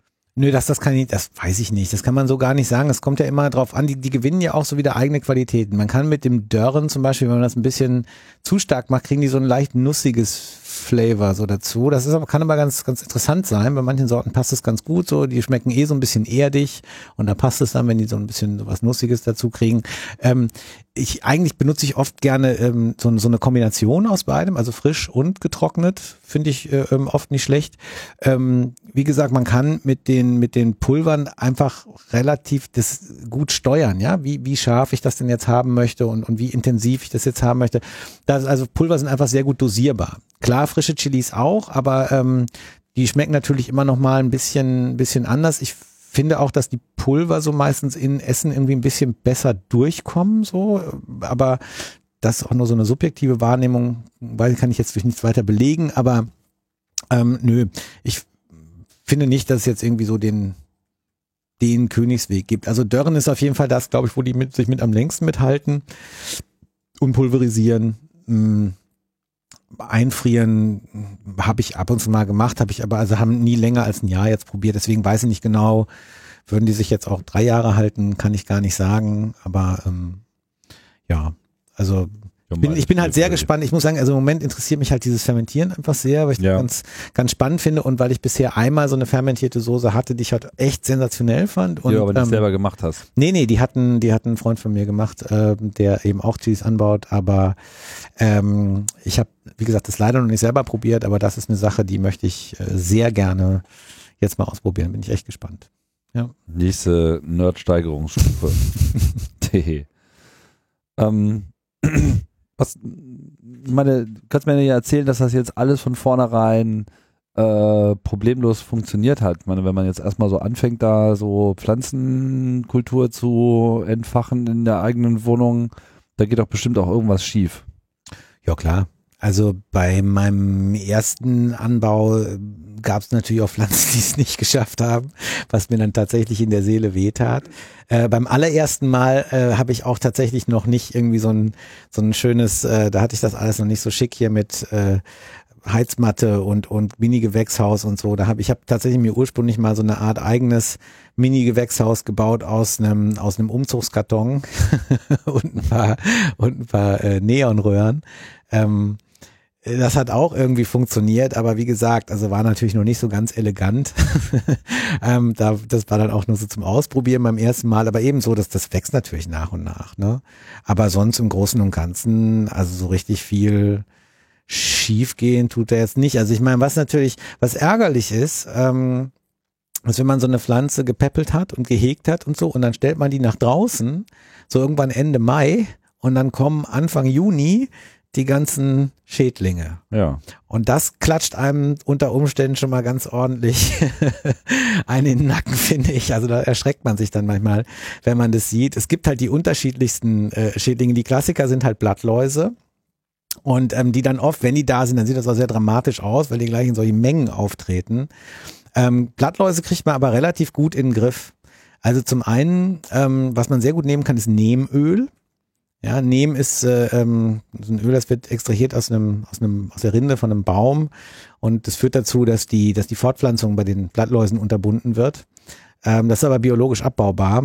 Ähm, insofern kann man also durchaus auch bei Pflanzen, von denen man später mal die Früchte essen will, kann man Neem einsetzen, ohne dass man sich jetzt allzu viel Gedanken darum machen muss, dass man dann später Insektizide sich in den Körper reintut oder so. Ja, vom Niembaum. Niem, Genau. Ja, Niem oder Niemöl. Neem, ja, gibt's. Niem oder Neem heißt es genau.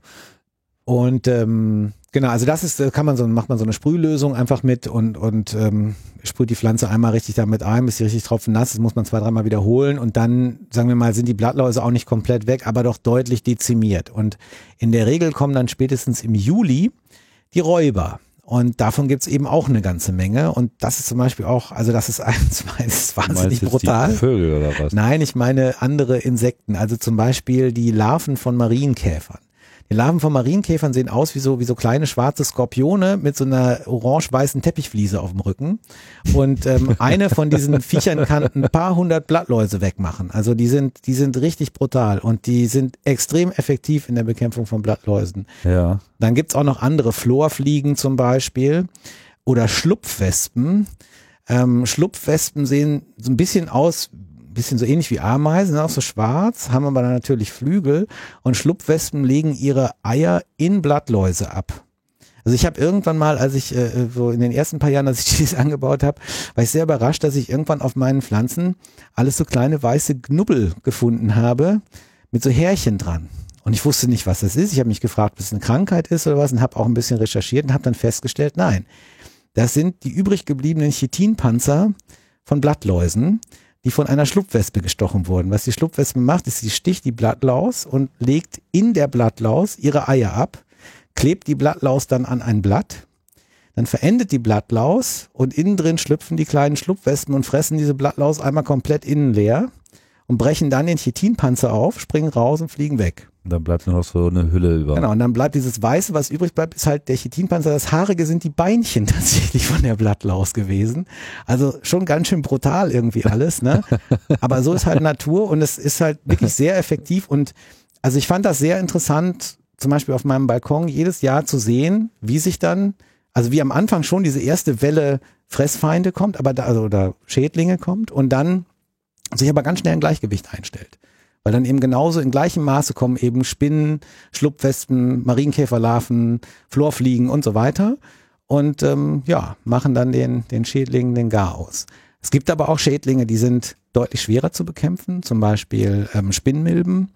Spinnmilben, ja, verweben so die ganze Pflanze in so einem, mit so, mit so einem klebrigen Gespinst und die Pflanze geht dann auch einfach ein und es gibt zwar Möglichkeiten, Pflanzen, die von Spinnmilben befallen sind, zu retten, aber ich würde tatsächlich empfehlen, also das ist so umständlich, dass sich das in der Regel nicht lohnt. Das Wichtigste ist, dass man die schnell isoliert von den anderen, damit es nicht übergreift. Mhm. Und ähm, also das ist eigentlich, also leider so nach, also nach meiner Erfahrung immer so ein bisschen so ein Todesurteil für eine Pflanze, wenn die, wenn die von Spinnmilben befallen ist. Leider. Dann Aber auch das Weg von den anderen, dass man zumindest nur eine verliert sozusagen. Ja, genau. Mhm. Ja, das äh, ist mal eine ganz gute, ganz gute Empfehlung. Und dann, was, was auch noch typischerweise gerade in der Zeit, in der man anzieht, äh, ähm, auftreten kann, ähm, sind äh, Trauermücken.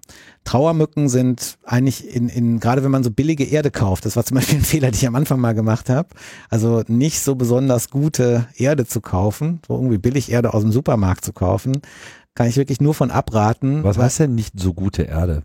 Also es gibt halt tatsächlich Qualitätserde, sagen wir mal, von Markenherstellern, bei denen also die Rohstoffe, die verwendet werden, äh, immer unbedenklich sind, die zum also Beispiel kein auch Torf. zum Beispiel genau eben torffrei zum Beispiel. Also ich fand diese Neudohum war zum Beispiel eine, die ich immer sehr gut fand, so eine Erde, die eben auch torffrei ist und die bei mir immer ganz gut funktioniert Wie hat. heißt sie?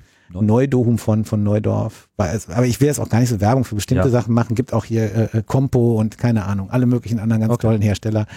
Aber jedenfalls, also so diese No-Name Billigerde aus dem Supermarkt ist keine gute Idee, denn also zum einen ist die oft nicht richtig kompostiert und zum anderen ähm, da sind oft Eier von Trauermücken drin.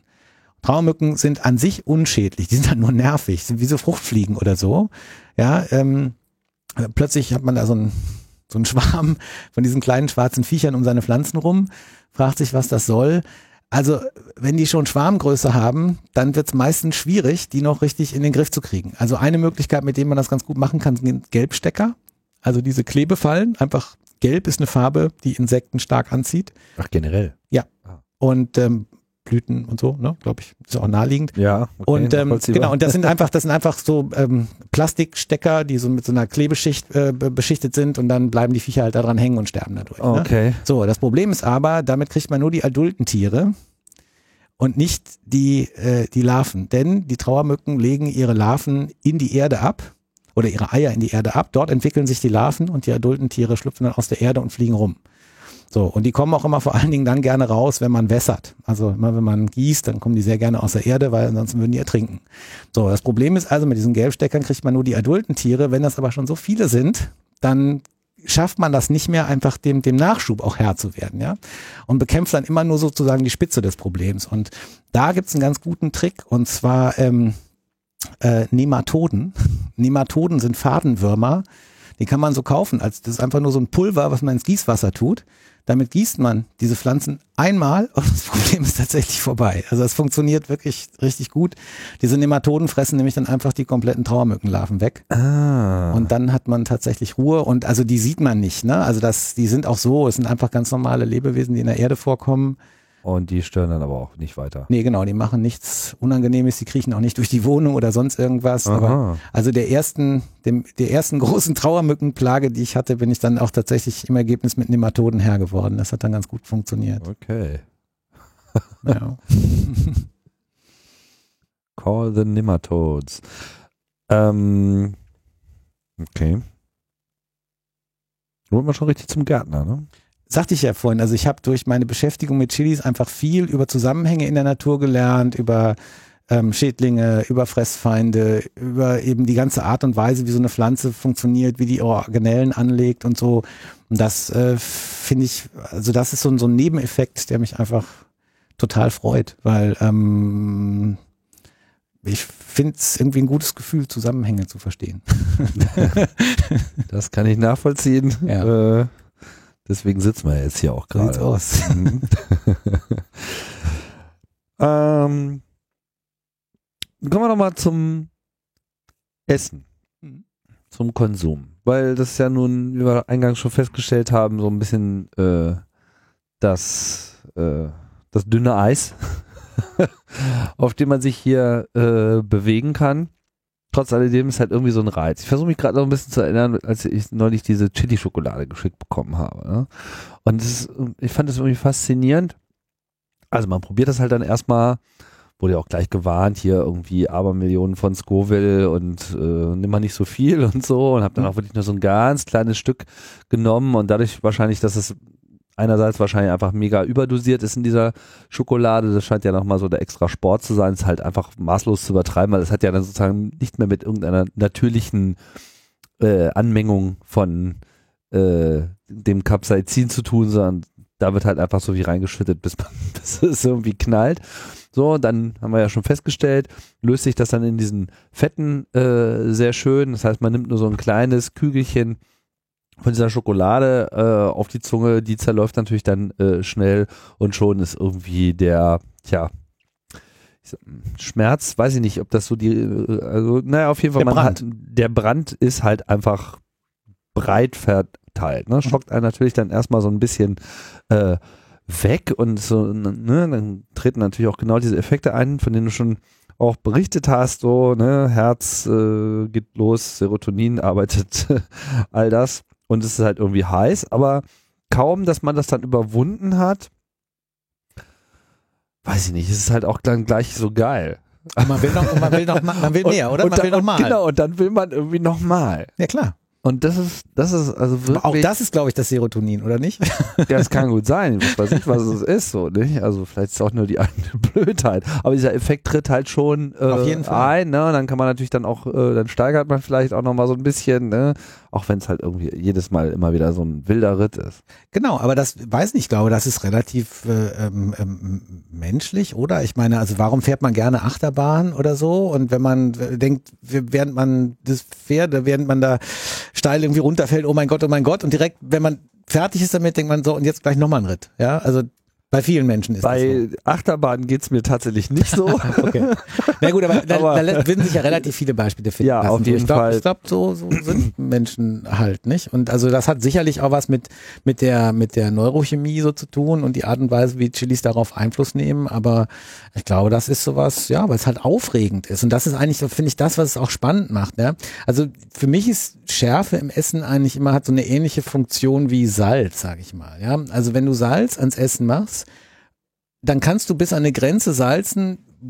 Dahin macht das Salz das Essen einfach intensiver, die Geschmäcker stärker und wirkt wie so ein Kontrastmittel, was einfach die einzelnen Geschmäcker stärker zur Geltung kommen lässt, stärker ausdifferenziert. Ein bisschen zu viel und schmeckt nur noch nach Salz und ist komplett versalzen und eigentlich ungenießbar. Bei Schärfe ist es so ähnlich. Ich finde, es macht halt das alles lebendiger, farbiger, könnte man sagen, vielleicht. Also einfach lässt, lässt einfach so die Geschmäcker mehr so tanzen. Und sobald du ein bisschen zu viel davon nimmst, schmeckt es halt nur noch scharf, es betäubt alles, so wie Knoblauch auch zum Beispiel, wenn du zu viel davon nimmst, macht alles andere platt. Und dann finde ich, ist es halt einfach in Anführungsstrichen falsch eingesetzt. Ja, also wenn man eigentlich einen kulinarischen Effekt erzielen will und man macht dann zu viel Schärfe rein, dann kann man Essen damit eigentlich auch versauen. Klar, wenn du jetzt eine Mutprobe machen willst, dann komm, gib ihm, ja. Also dann, dann kann es irgendwie nicht genug sein. Aber eigentlich, äh, wie gesagt, wenn man jetzt sinnvoll mit Chilis kocht, würde ich immer sagen, man muss halt gucken, dass man möglichst also diese, diese Grenze nicht überschreitet. Und die, die Schwierigkeit dabei ist natürlich, dass sich für Schärfe auch bei Menschen eine Toleranz ausbildet. Wer regelmäßig scharf isst, dem kommen Dinge gar nicht mehr scharf vor, wo andere sagen würden, oh mein Gott, ja, das halte ich ja kaum aus oder so. Also das ist sehr, sehr, äh, äh, es tritt sehr stark äh, ein Gewöhnungseffekt ein, der sich auch, wenn man das dann sein lässt mit dem Scharfessen, ganz schnell wieder zurückbildet. Ja. Aber jedenfalls, wenn man eben Leute hat, die, die einen essen regelmäßig scharf und die anderen nicht und man möchte für die kochen, dann ist es nicht ganz so einfach, dann ist es oft besser, man gibt irgendwie Chili oder so oder so eine Soße zum Nachwürzen dazu, weil sonst wird es echt schwierig, das so zu machen, dass es für alle wirklich passend ist, ja. Das ist das Kinderbekochungsproblem. Ne? Man möchte dann gerne mal ein bisschen fetziger auch mal ausprobieren und für Kinder ist das natürlich am Anfang erstmal ein totales Notsignal. Ja, Ne? also Kinder nehmen auch tatsächlich, also davon geht man jedenfalls aus, Kinder nehmen Schärfe deutlich stärker wahr als Erwachsene. Also das heißt, äh, ähm, jetzt eine bestimmte Scoville-Zahl, nicht jetzt nur sowieso von, von dem subjektiven Unterschied, sondern tatsächlich bei Kindern ist es wohl so, dass die diese Schärfe deutlich stärker wahrnehmen und es für die halt einfach nur Schmerz ist. Und also das kann ich aus persönlicher Erfahrung sagen. Ja, weil sie Hitze, weil- weil sie Ja. natürlich alles, äh, was ihnen in Gefahr bringen kann, ja, deswegen sind auch Bitterstoffe ja bei, bei Kindern nicht, ne? die Kinder können immer nicht verstehen, dass man Kaffee trinkt, so, und Genau. immer so, ja, super, ne? und, und, aber Bitterstoffe sind halt genauso so ein Warnsignal für Kinder mit, das ist vielleicht irgendwas, das ist giftig, das, das fasst du jetzt mal nicht an, Ja. so, und natürlich äh, ist die Schärfe, die ja letztlich nur Hitze ist, Ja. Ne, zu heiß darfst du nicht anfassen, geht natürlich in die gleiche Richtung. Von daher absolut, äh, nachvollziehbar. nachvollziehbar. Ja, würde ich auch Genau. sagen, ja. Das ist die Frage, wie man sich dann halt der Schärfe äh, am besten nähert. Jetzt gibt's ja diese Einheit, Scoville. Mhm. Haben wir schon ein paar Mal hier am Rande äh, angesprochen. Wo kommt die her und was, was misst die? Ja, ähm, Scoville ist benannt nach einem Chemiker namens Wilbur Scoville, ähm, der diese Einheit 1910 erfunden hat, und zwar um eine Maßeinheit für Schärfe zu haben. Und die Scoville-Zahl gibt an, wie viel Mengeneinheiten Wasser man benötigt, um eine Mengeneinheit Chili so weit zu verdünnen, dass man auf der Zunge keine Schärfe mehr wahrnimmt. Also eine nicht besonders präzise Skala, sondern eine, die halt sehr stark so vom, vom menschlichen Erleben ausgeht. Also nochmal, wenn man jetzt sagt, ich habe zum Beispiel ein Gramm Wasser, ja, Mhm. oder einen Tropfen Wasser von mir aus und ich habe einen Tropfen Chili-Püree oder so und ich tue mir dieses Chili-Püree auf die Lösung und ich mache dann einen Tropfen Wasser drauf und ich spüre dann keine Schärfe mehr, dann hätte dieses, diese, dieses Chili-Püree 1 Scoville. Wenn ich 1000 Tropfen Wasser brauche, dann eben 1000 Scoville.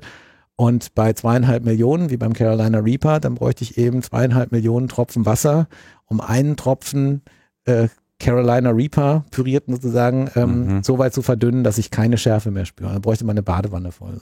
Okay. Verstehe. Ja. Das ist ja eigentlich äh, schön plastisch, muss ich sagen. Genau, und heute macht man das aber tatsächlich anders. Heute macht man das mit so einer HPLC-Messung, also so einer Hochdruck-Flüssigkeitschromatographie. Ähm, und äh, damit kann man dann relativ genau die Gehalte der einzelnen Capsaicinoide messen.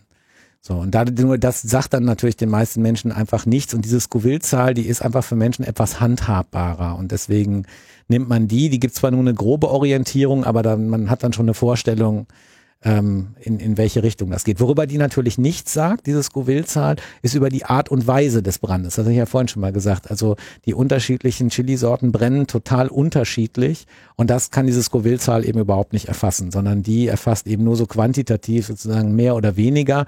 Und ich persönlich finde aber, dass es ähm, zum Beispiel Annuum-Chilis gibt mit 70.000 Scoville. Das ist viel, viel, viel brutaler, so subjektiv vom Empfinden, als jetzt zum Beispiel eine Habanero mit 300.000. So, weil die Art und Weise, wie das brennt, einfach viel gemeiner ist, finde ich, bei den Anumschis, viel beißender oder schneidender und nicht so prickelnd, wie das bei den ähm, Chinense-Sorten ist. Mhm.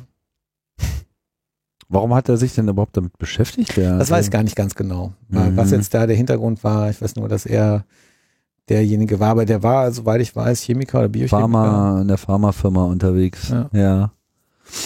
Naja gut, ich meine, muss ja auch alles mal äh, erforscht werden. Hat er sich auf jeden Fall äh, ein Denkmal gesetzt, äh, gesetzt. ja, genau. Sieht aber auch echt aus wie so ein totaler Nerd.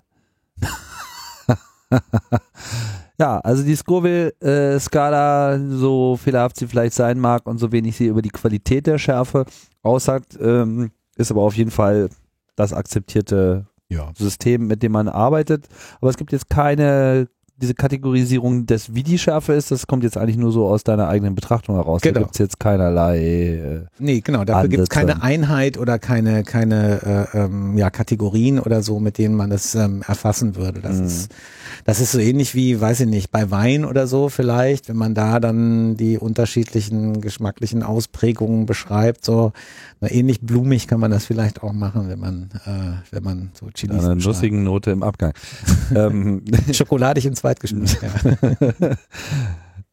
ähm, aber im Wesentlichen findet das eigentlich nur so auf den Gesch Geschmacksschleimhäuten statt. Oder Nee, also die, die Schärfe selber ist ja schon mal kein Geschmack, sondern eben eine, Schmerzempfindung. ja, ja, aber ich meine, würde diese Empfindung auch woanders noch ausgelöst werden können? ja leider. Also, naja, wer mal Chilis verarbeitet hat so, und dann, weiß ich nicht, danach auf die Toilette gegangen ist äh, und nicht aufgepasst hat, der hat das vielleicht schon mal gemerkt. Also an allen Schleimhäuten merkt man das. Verstehe. Also das, äh, ja, und das merkt man auch, wenn man sehr scharf gegessen Stimmt, hat. Da war irgendwann mal so ein ganz scharfes Essen beim Chinesen, das ist schon eine Weile her. Das, äh, ja, das hatte Konsequenzen nach Das, das hinten kann, raus. das ja. auf jeden Fall. Das kann auch unter den Fingernägeln, kann das auch richtig unangenehm brennen Mhm. zum Beispiel. Ähm, dann, wie gesagt, nachdem man etwas gegessen hat und es dann wieder ausscheidet, merkt man das in der Regel auch äh, sehr deutlich. Und also man merkt es dann auch bei allen Ausscheidungen, wenn die Schärfe hoch genug war. Das heißt, die Schärfe wird in dem Sinne auch nicht vernichtet.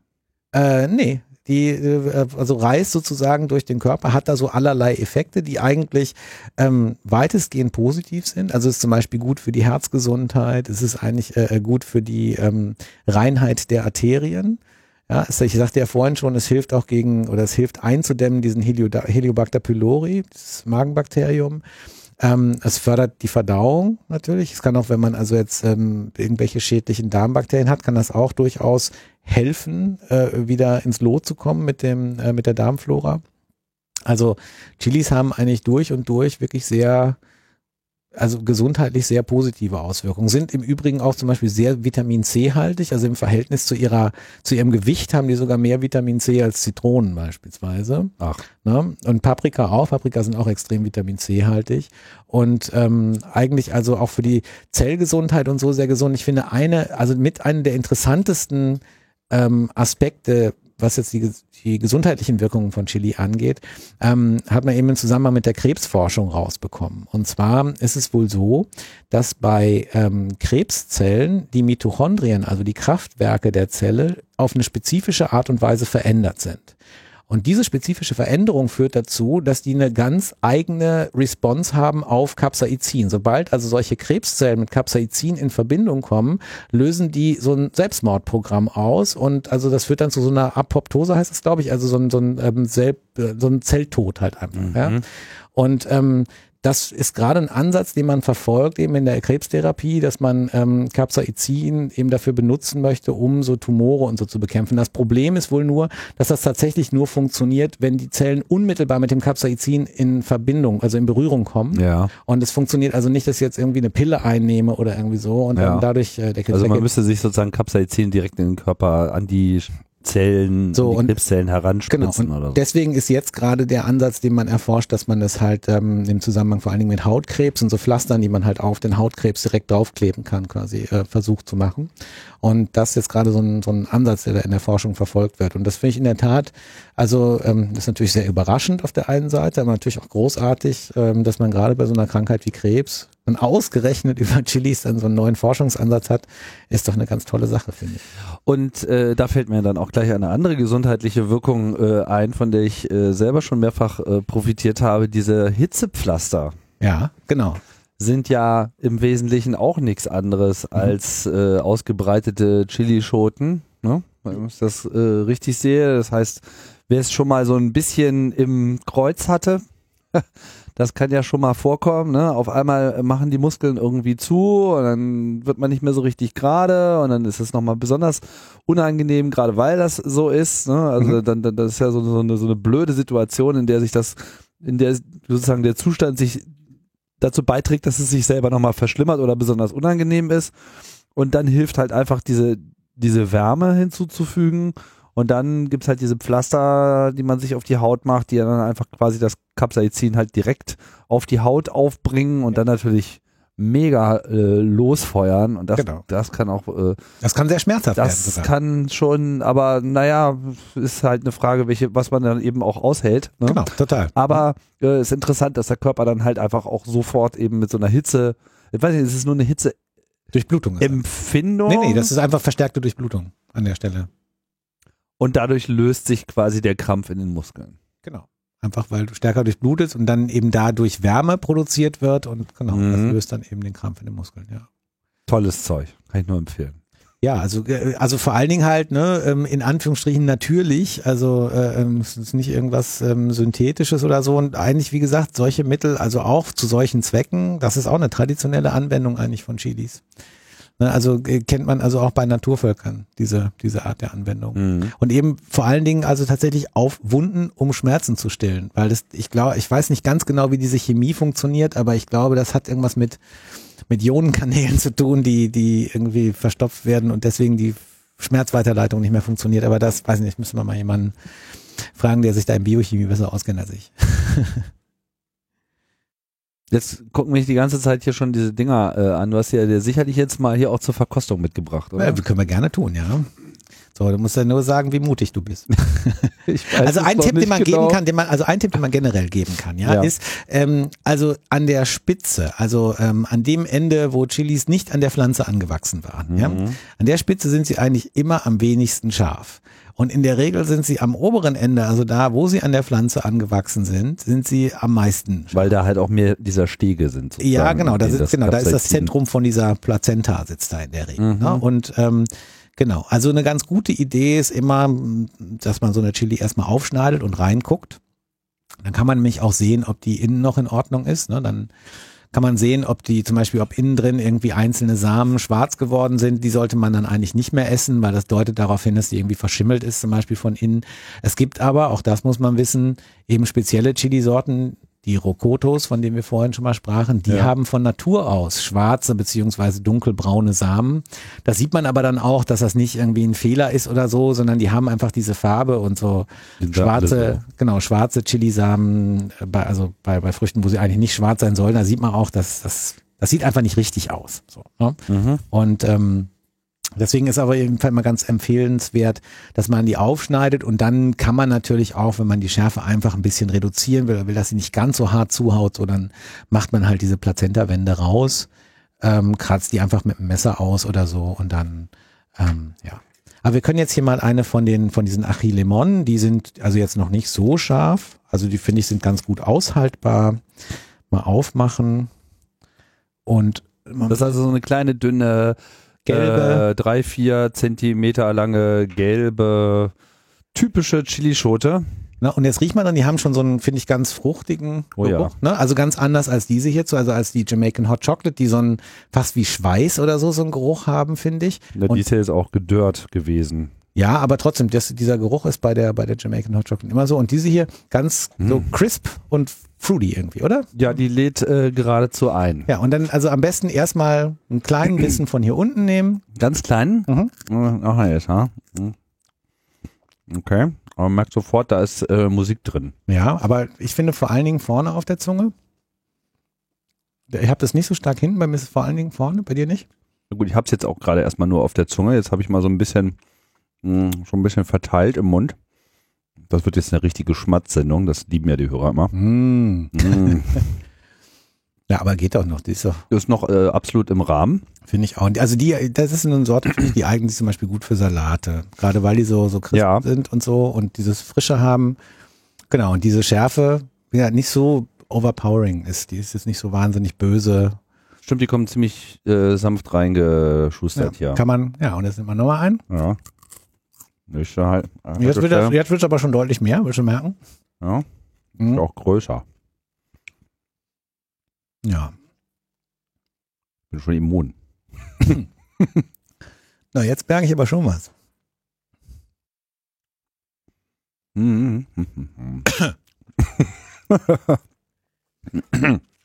Ja, aber doch. Hm, aber jetzt wird, also finde ich, kommt die Schärfe auf jeden Fall, also dieses Würzige kommt auf jeden Fall deutlich mehr durch. Sonst beiß noch mal ab. ist nicht so, dass ich nichts merke. Ich äh, fall bloß jetzt noch nicht gleich vom Hocker. Nö. Ist so vergleichbar jetzt mit dieser Schokoladenschärfe. Ich versuche das nur gerade so ein bisschen zu ähm, verorten, weil es halt jetzt, also jetzt kriegt man schon so ein bisschen so die Atmung, ne? Merkt man schon. Aber ist, glaube ich, ist, glaube ich, auch eher so eine, eine Einstellungsfrage, so ein bisschen, wie man dazu steht. Also Ja, man kann ja bei so einer Schärfe auch sofort davonlaufen. Mhm.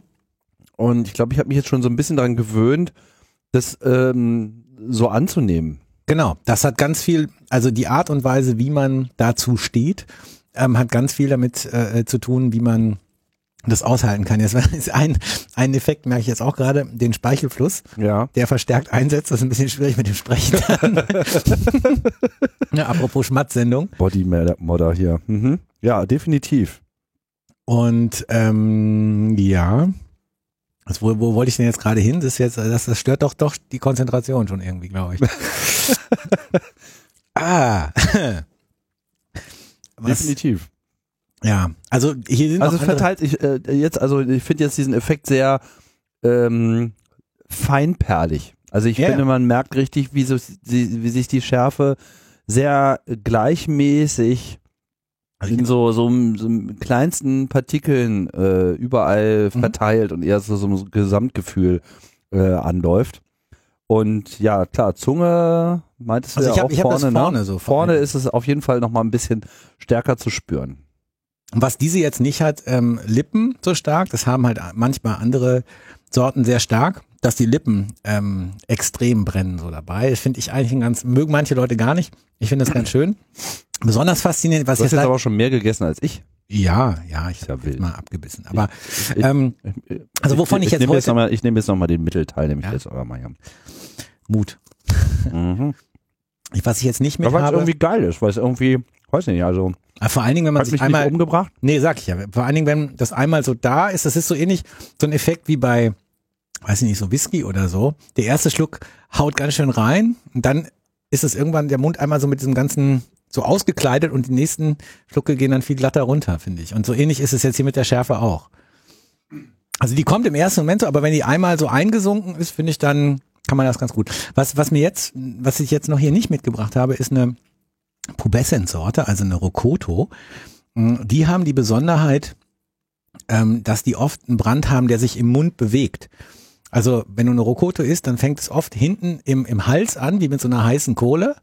Und dann bewegt sich das so in Wellen über einen Zeitraum von 10 bis 15 Minuten nach vorne. Am Ende hast du hinten im Hals nichts mehr, im Mund auch nicht, aber nur vorne die Lippen pockern so. Das ist irgendwie ganz, äh, ganz, ganz, ganz interessant, finde ich. Also ganz faszinierend, wie sich das dann halt so ja, entwickeln kann. Ja.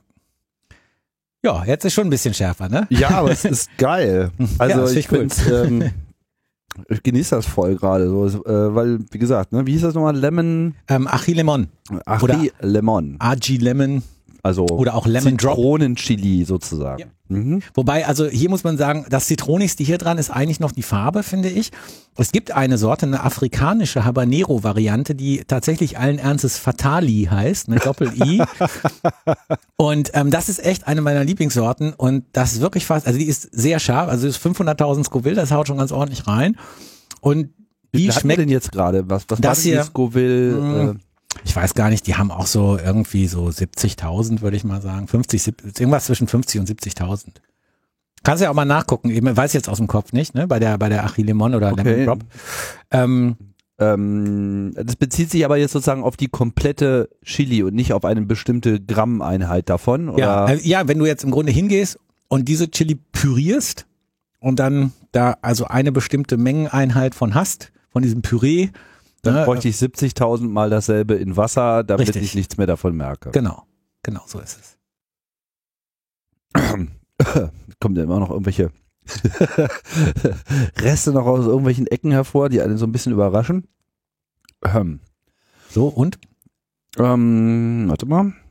Also hier, Lemon Drop. Ja, was Genau. oder 30? Ähm, muss mal gucken, ob das hier überhaupt steht.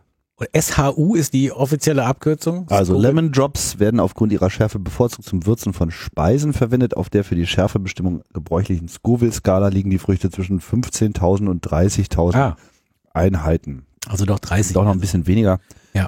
Damit sind sie zwar deutlich milder als beispielsweise Habanero-Schoten, liegen andererseits ein gutes Stück oberhalb der weit verbreiteten Jalapeno, Jo. die ja eigentlich so ein bisschen so als der äh, Klassiker äh, gilt. Ja, ne? genau. Die Jalapeno. haben so fünf, also je nach Sorte zwischen fünf und 15.000. Also es gibt unterschiedliche Jalapeno-Varianten und ähm, genau. Aber die sind halt eher mild und die haben dann eben auch noch so einen sehr eigenen, markanten Geschmack, äh, der der den meisten ja auch bekannt sein dürfte. Auf Jalapenos sind übrigens, gehören zu den Chilis, äh, ähm, die, zu den wenigen Chilis, die man eigentlich typischerweise eher in der unreifen Form isst, nämlich in der grünen. Die meisten Chilis werden eigentlich konsumiert in der reifen Form, also in irgendeiner Farbe. Also es gibt eigentlich so gut wie keine Chilisorten, die grün abreifen. Es gibt jetzt erst in letzter Zeit mh, so ein paar spezielle Züchtungen, zum Beispiel den äh, Green Scorpion. Also es gibt so, ein, so eine Trinidad Scorpion Variante, die grün wirklich abreift. Aber ähm, also Faustformel ist eigentlich alle Chilis reifen irgendwie farbig ab. Also rot, gelb, orange, braun. So, manche sind dann zwischendurch auch noch so äh, lila, ja, aber das ist eigentlich auch immer eine unreife Variante noch. Genau, und dann also eigentlich immer Aber was ist denn hier so mit diesen Pepperoni, die man hier so normalerweise so als Paprika-Variante äh, kauft? Die Ja, diese grün. grünen, ja genau, das, die sind dann auch, die sind unreif. Also genau wie grüne Paprika, das ist auch keine eigene Sorte, sondern einfach nur eine unreife Paprika. Ah. So, und das, die schmeckt dann halt so gemüsiger, sag ich mal. Ne? Und das ist auch bei Jalapenos so, wenn die abreifen, sind die rot. Und dann äh, sind die also A ein bisschen schärfer, B aber auch ein bisschen süßer. Ne? Und in dieser roten Form werden die dann typischerweise ähm, benutzt, um sogenanntes Chipotle daraus zu machen oder Chipotle. Ja, das ähm, einfach, also da werden die über Mesquiteholz geräuchert. Und ähm, dadurch kriegen die dann nochmal so eine ganz eigene, eigene Variante. Kann ich auch unheimlich empfehlen, so wenn man Chili con Carne macht, äh, dass man auf jeden Fall Chipotle damit reinmacht. Also dieser Rauchgeschmack mit den, mit den Chilis zusammen ist einfach sensationell. Das ist ganz super. Gibt so, kann man, kann man als Würzpulver kaufen, kann man aber auch so in der, in der Dose. Von La Costena zum Beispiel gibt's, äh, die sind ziemlich gut, ähm, Chipotle in Adobo. Achso, und das wird wahrscheinlich, hier heißt es nämlich, ähm, da sie so so ein dickes Fruchtfleisch haben, eignen sie sich schlecht zum Trocknen in der Luft und deswegen nimmt man das Räuchern auch. Ja, das, also das gibt's, es gibt auch getrocknete ähm, Chipotles, also die werden dann erst geräuchert, danach getrocknet und dann zu Pulver gemahlen zum Beispiel. Ähm, aber ja, tendenziell, also um die so an der Luft einfach so zu trocknen, da eignen sich so dickwandige eher nicht. Oder nicht ganz so gut. Wenn man die aber jetzt mit einem Dörrautomaten trocknet, ist es eigentlich voll Okay. wurscht, dann geht es auch. So, aber also Chipotle ist auf jeden Fall eine ähm, so eine Sache, die man, also auf, kennt man ja wahrscheinlich mittlerweile, gibt's ja auch so bei, bei, weiß ich nicht, so, so Burritos und so, immer so Chipotle Mayo und so dazu. Viele kennen das wahrscheinlich auch schon. Ähm, aber ich finde also zum selber kochen total geile Zutat. Also gerade für Chili con Carne finde ich absolut unverzichtbar. Also mindestens so wichtig äh, wie Kaffee und Kakao an Chili con Carne. Wie Kaffee und Kakao in Chili con Carne? Ja, auf jeden Fall. Hm? Das schmeckt total großartig. Äh, so in welchen Mengen? Also ich nehme so Backkakao, so einen Löffel, gehäuften Esslöffel äh, für einen großen Pott und, Mhm. ähm, und halt so eine halbe Tasse Kaffee oder so. Hm. Also aber gebrühten Kaffee, jetzt kein Kaffeepulver. Ja. Man, man kann auch lösliches Kaffeepulver nehmen, aber jetzt nicht einfach so Kaffeepulver, das ist nicht gut. Nee, genau, und das kommt da mit rein, genau wie, wie eben Chipotle auch und so. Was nicht reinkommt, ist Mais und was auch nicht reinkommt, sind Bohnen. so, also man braucht eigentlich für ein richtiges Chili nur ähm, Tomaten, bisschen Rinderbrühe, bisschen Bier, Kaffee, Kakao, Chilis, Chipotle, ähm, Kreuzkümmel, Oregano, Salz, Pfeffer. Was war's? Keine Kidneybohnen, kein Nee. Mais? Nee. Ist das so eine Das, europäische ja, das ist so, so? Studenten-WG-Chili ist so mit Bohnen und Mais. Aber so dieses Texas, also eigentlich, na, ist Quatsch, ne? Was ist ja hier so, äh, Chili-Nazi, so ein Quatsch. Also ich meine, es gibt tausend und eine Variante, Chili con Carne zuzubereiten. So viele Leute, die Chili con Carne zubereiten, so viele äh, Rezepte gibt's glaube ich, auch. Aber dieses wirklich klassische Texas-Chili ist eben eigentlich ähm, ohne, ohne Mais, ohne Bohnen, nur eben mit ganz wenig Zutaten, auch eigentlich nicht mit Hackfleisch, sondern eher, ich nehme mal so Rindergulasch und man muss es halt dann lange köcheln, bis es quasi so fast zerfällt und so und Mhm. dann, ja, es ist ja nachher so eine, Und vor allem viel Chili. Also ja, dicke, würzige, scharfe Fleischsoße ist das einfach nachher und dann Ja. kann man das so mit, mit ein bisschen Sour Cream oder so zum Beispiel servieren, dann kann man die Schärfe noch so individuell einstellen. Das geht dann ganz gut. Und dafür nehme ich zum Beispiel auch gerne so eine Mischung aus, also wenn ich so Chili con Carne mache, so eine Mischung aus getrockneten Chilis, aus frischen, äh, frischen Chilis, dann eben die geräucherten, also eben Chipotle noch dazu, dann meistens nehme ich auch noch irgendwie hier sowas, irgendwie eine von so richtig scharfen, also eine Habanero oder so. Und dann eben so noch Jalapenos, manchmal noch so ein paar Peperoni dazu und so. Und wenn man das, also ich mache einen richtig großen Potter, ne? Aber auch richtig scharf. ja, schon, schon ordentlich scharf, ja. Aber Die ähm, Schärfe verschwindet auch nicht durch das Kochen in dem Sinne, oder? Nee, genau. Die, die, die, das, das Capsaicin zerfällt nicht, aber dadurch, dass natürlich du dann eben Fett damit drin hast und so und ganz viele andere, auch kräftige Aromaten damit drin hast, im Mund nachher formuliert sich das dann anders, sag ich mal. Ja, also dann ist es nicht so, ich finde jetzt auch nicht, ich, so, so Chili, was einfach nur scharf ist, habe ich ja vorhin schon gesagt, das finde ich, macht auch keinen Spaß. Ja. Oder generell Essen, was einfach nur scharf ist. Ne? Aber ähm, ich finde so, äh, also es darf schon, darf schon richtig Bums haben. Also soll ja auch, man soll schon merken, dass ein Chili-Gericht ist, finde ich, das macht. So, ich spüre ich gerade so ein bisschen, gucke ich gerade mal, was noch so mein, mein Schärfe-Echo ist. Jetzt habe ich noch so ein bisschen Schärfe auf den Zähnen noch, aber Hm? Vielleicht so, ja, ich sag ja vorne hier so, bleibt das im Mund noch ein Mhm. bisschen, nicht? Und das ist so, so, ein- so, ein- so ein Nachhall, Nachhall. so ein Afterglow. Jetzt ist man schon wieder so in diesem, ich, ich will, will mehr. ja. Also wenn du, wenn du, wenn du richtig, also wenn du richtig, richtig mutig bist, Das weiß ich noch nicht. Dann wagst du dich hier mal an diese. Das ist eine, meine, meine Ehefrau die war äh, vor einiger Zeit in, in Vietnam ähm, äh, in, im Urlaub und hat dann hier aus dem Urlaub, äh, hat sie eine Pflanze mitgebracht, die heißt ähm, Haute Chi Tien. Das Google Translator äh, nennt es, sagt also als Übersetzung dazu Chili-Katastrophe.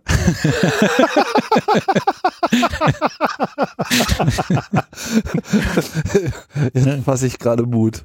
Und, äh, und äh, also sie hat mir erzählt, als sie es gekauft hat, hat sie den Verkäufer auch gefragt danach, wie das heißt.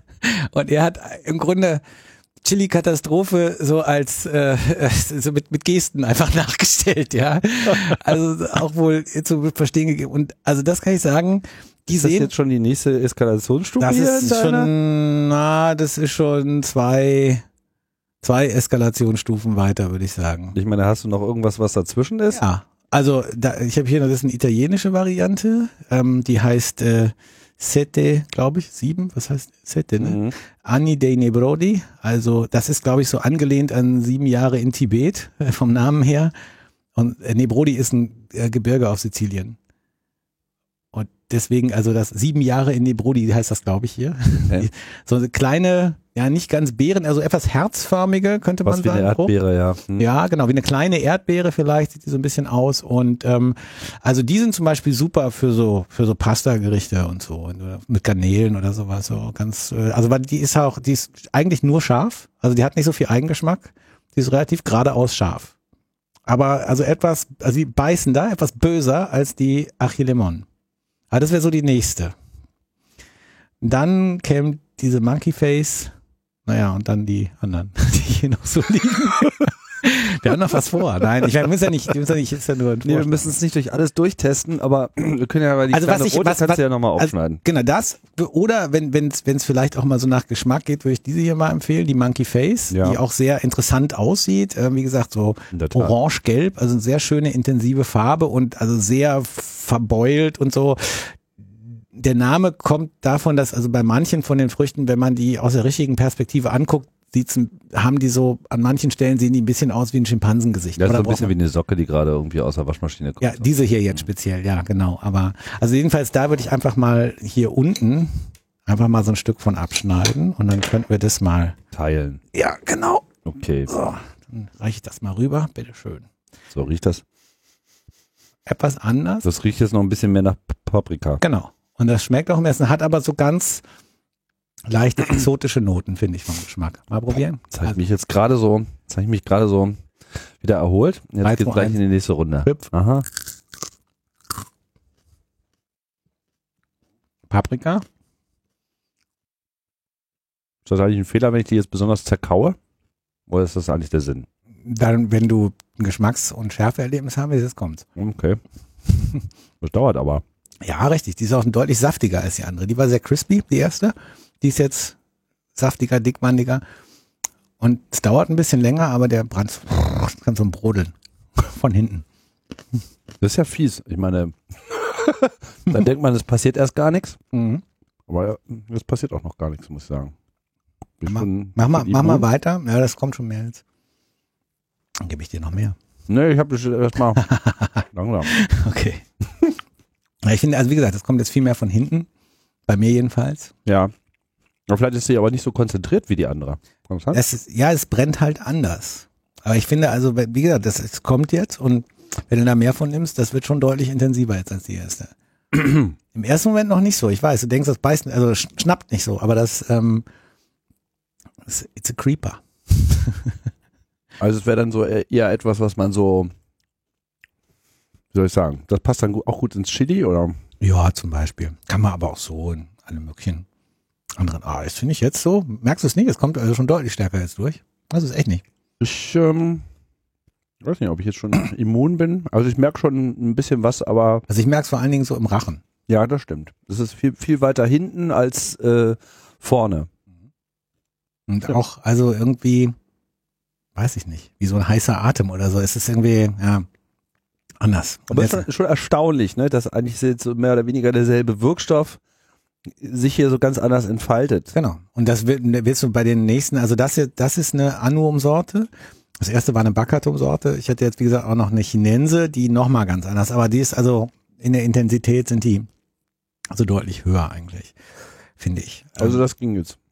Das ging, aber wie gesagt, das war auch noch der Teil, wo eigentlich fast keine, fast keine Plazenta da ist. Also kannst du da hier mal reingucken, da siehst du ja, jetzt fängt das eigentlich erst an da. Dann geht's den- los, ja. Mhm. Verstehe. Und deswegen, also, aber ich finde, es gibt einem eine ganz gute Idee schon, so, nein?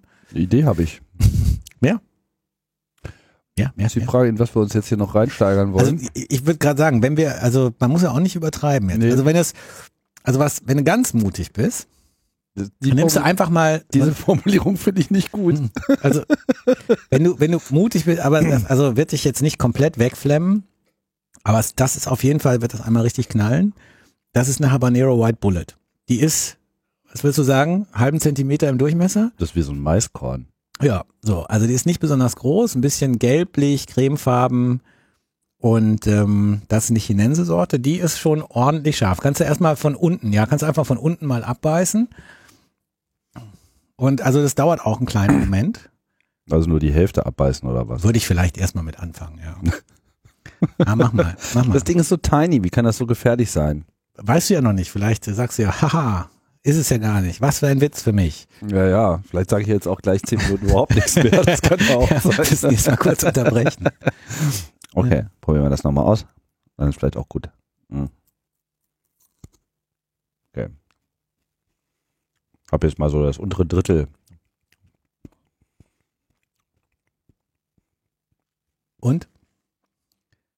Mal gucken. Noch lebe ich. Ja, sehe ich.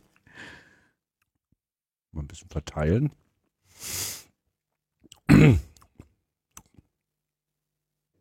Tja, Das war nix, wa? Ups, äh, das, war nix, wa?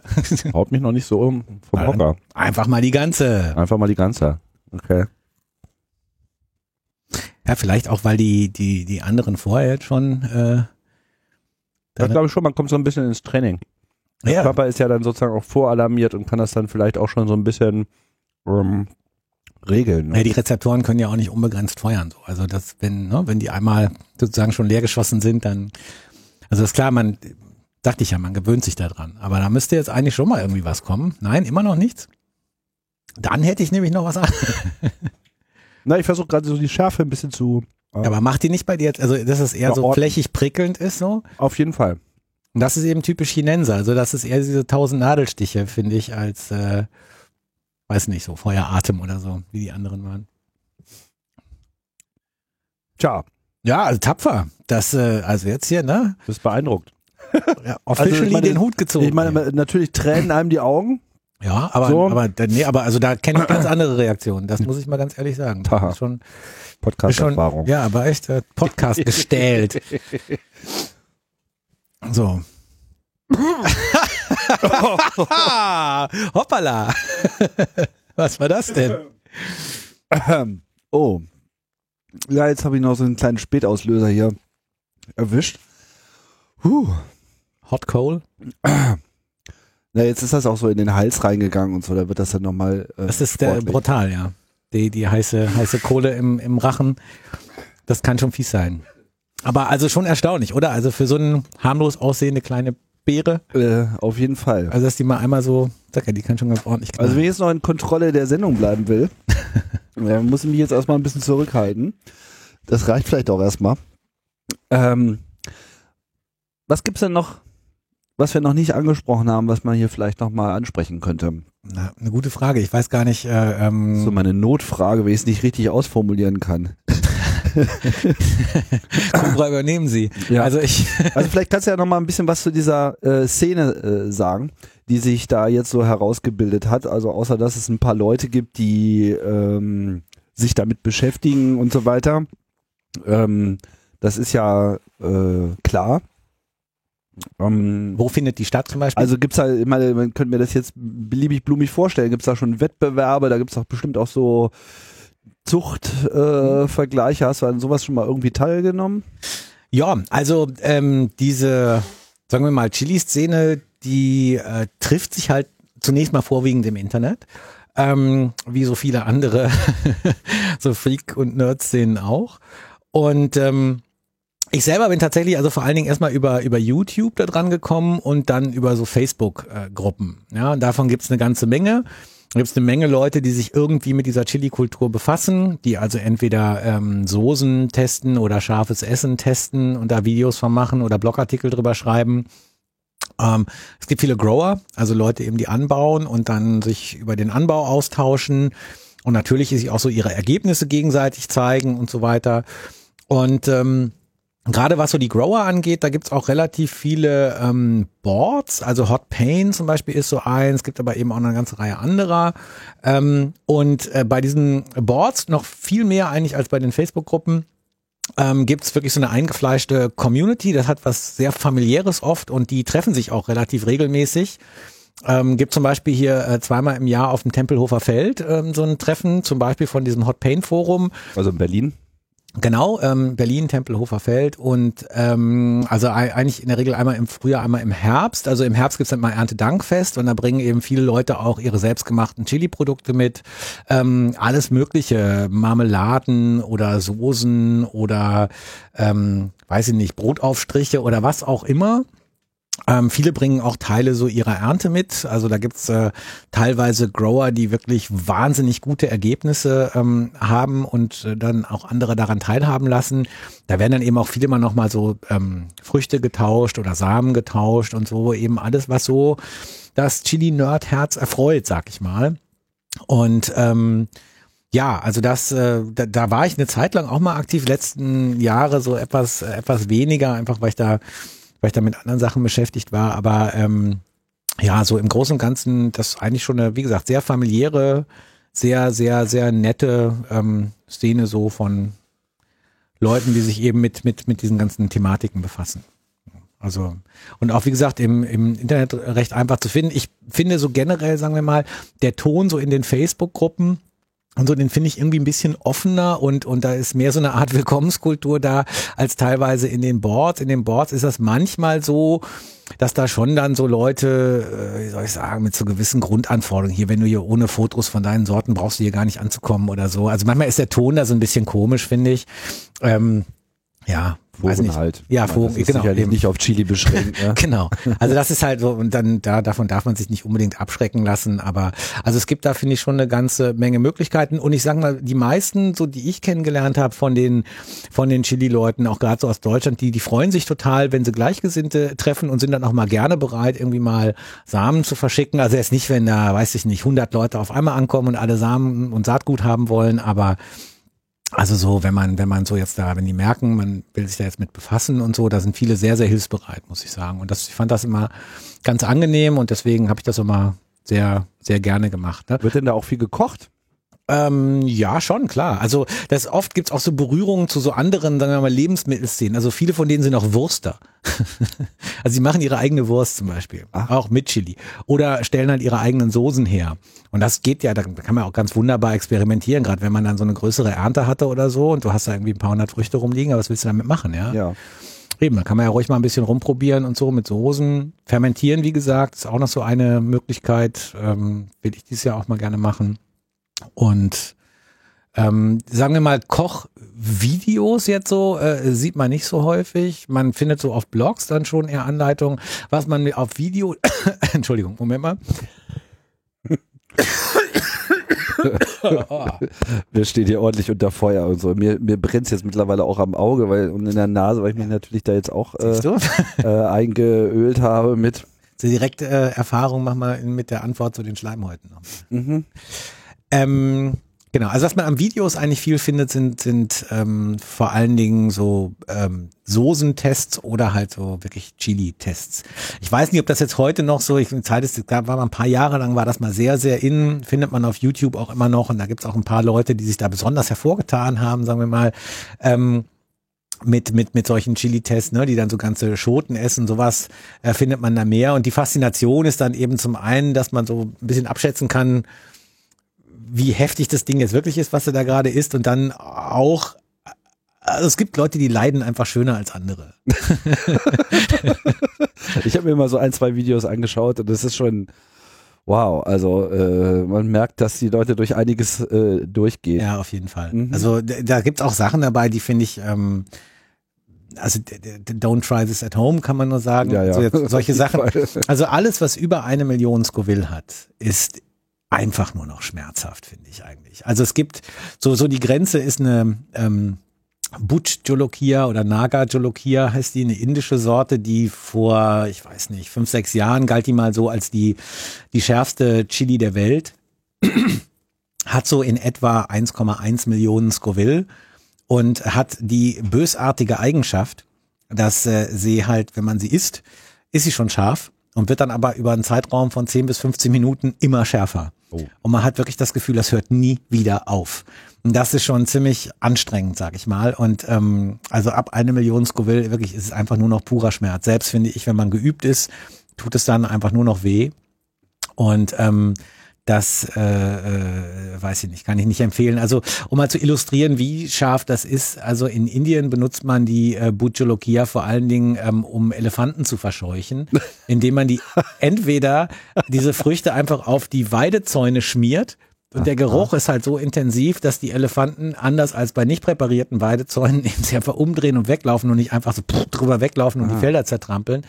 Eine andere Möglichkeit ist einfach diese Pflanzen zu nehmen, auf einen großen Haufen zu legen und anzuzünden. Und äh, dieser Rauch ist halt derart beißend, dass dann auch die Elefanten Reis ausnehmen. Und man benutzt äh, in Indien die Butcholokia auch, um biologische Waffen herzustellen. Also das ist äh, ähm, so, also Pfefferspray, Granaten und solche Sachen. Das ähm, ja ist ziemlich, äh, also ist ziemlich aggressives Zeug. So. Und dann äh, da, da hört dann, finde ich, also jetzt so beim Essen und so auch der Spaß auf. Das kann man so aus Novelty-Gründen mal anbauen, weil einen das interessiert und so. Wie schreibst du die Sorte? B-H-U-T und dann neues Wort Yolokia. ah ja, okay. Mhm, hab schon. Äh, YOLO, Alter. Wahrscheinlich. Komm einfach mal essen, YOLO. Oh Mann. okay, Also, Chinense. Genau. Und das ist ja genau genommen eigentlich eine Chinense Frutescens Mix wahrscheinlich. Also hat so genetische Anteile auch von, von, von beiden. Und ähm, ja, wird auch Ghost Chili genannt oder Geister Chili, ähm, ist aber wohl eine Fehlübersetzung. Also eigentlich, ich glaube, But ist irgendwie italienisch, äh, italienisch ist indisch und bedeutet äh, Geist, aber eigentlich ist es die Bot Jolokia und das ist dann die Chili aus Bhutan. Jolokia heißt, glaube ich, einfach nur Chili. Ja. Okay, das ist im Prinzip hier so der aktuelle Platz 3 äh, der Schärfen. Dann gibt's die von dir erwähnte Trinidad Scorpion, Moruga, und dann halt diese Carolina Reaper. Reaper, genau. Und da habe ich, glaube ich, irgendwie so ein Video gesehen, wie sich das jemand irgendwie gegeben hat. Auf jeden Fall. Und also die Trinidad Scorpion Moruga, also ist, ist eine spezielle Version der Trinidad Scorpion, ähm, die, ja, ist, das ist auch, habe ich auch schon mal angebaut, ähm, ist auch eine extrem, also wirklich eine sehr, sehr extrem scharfe Sorte.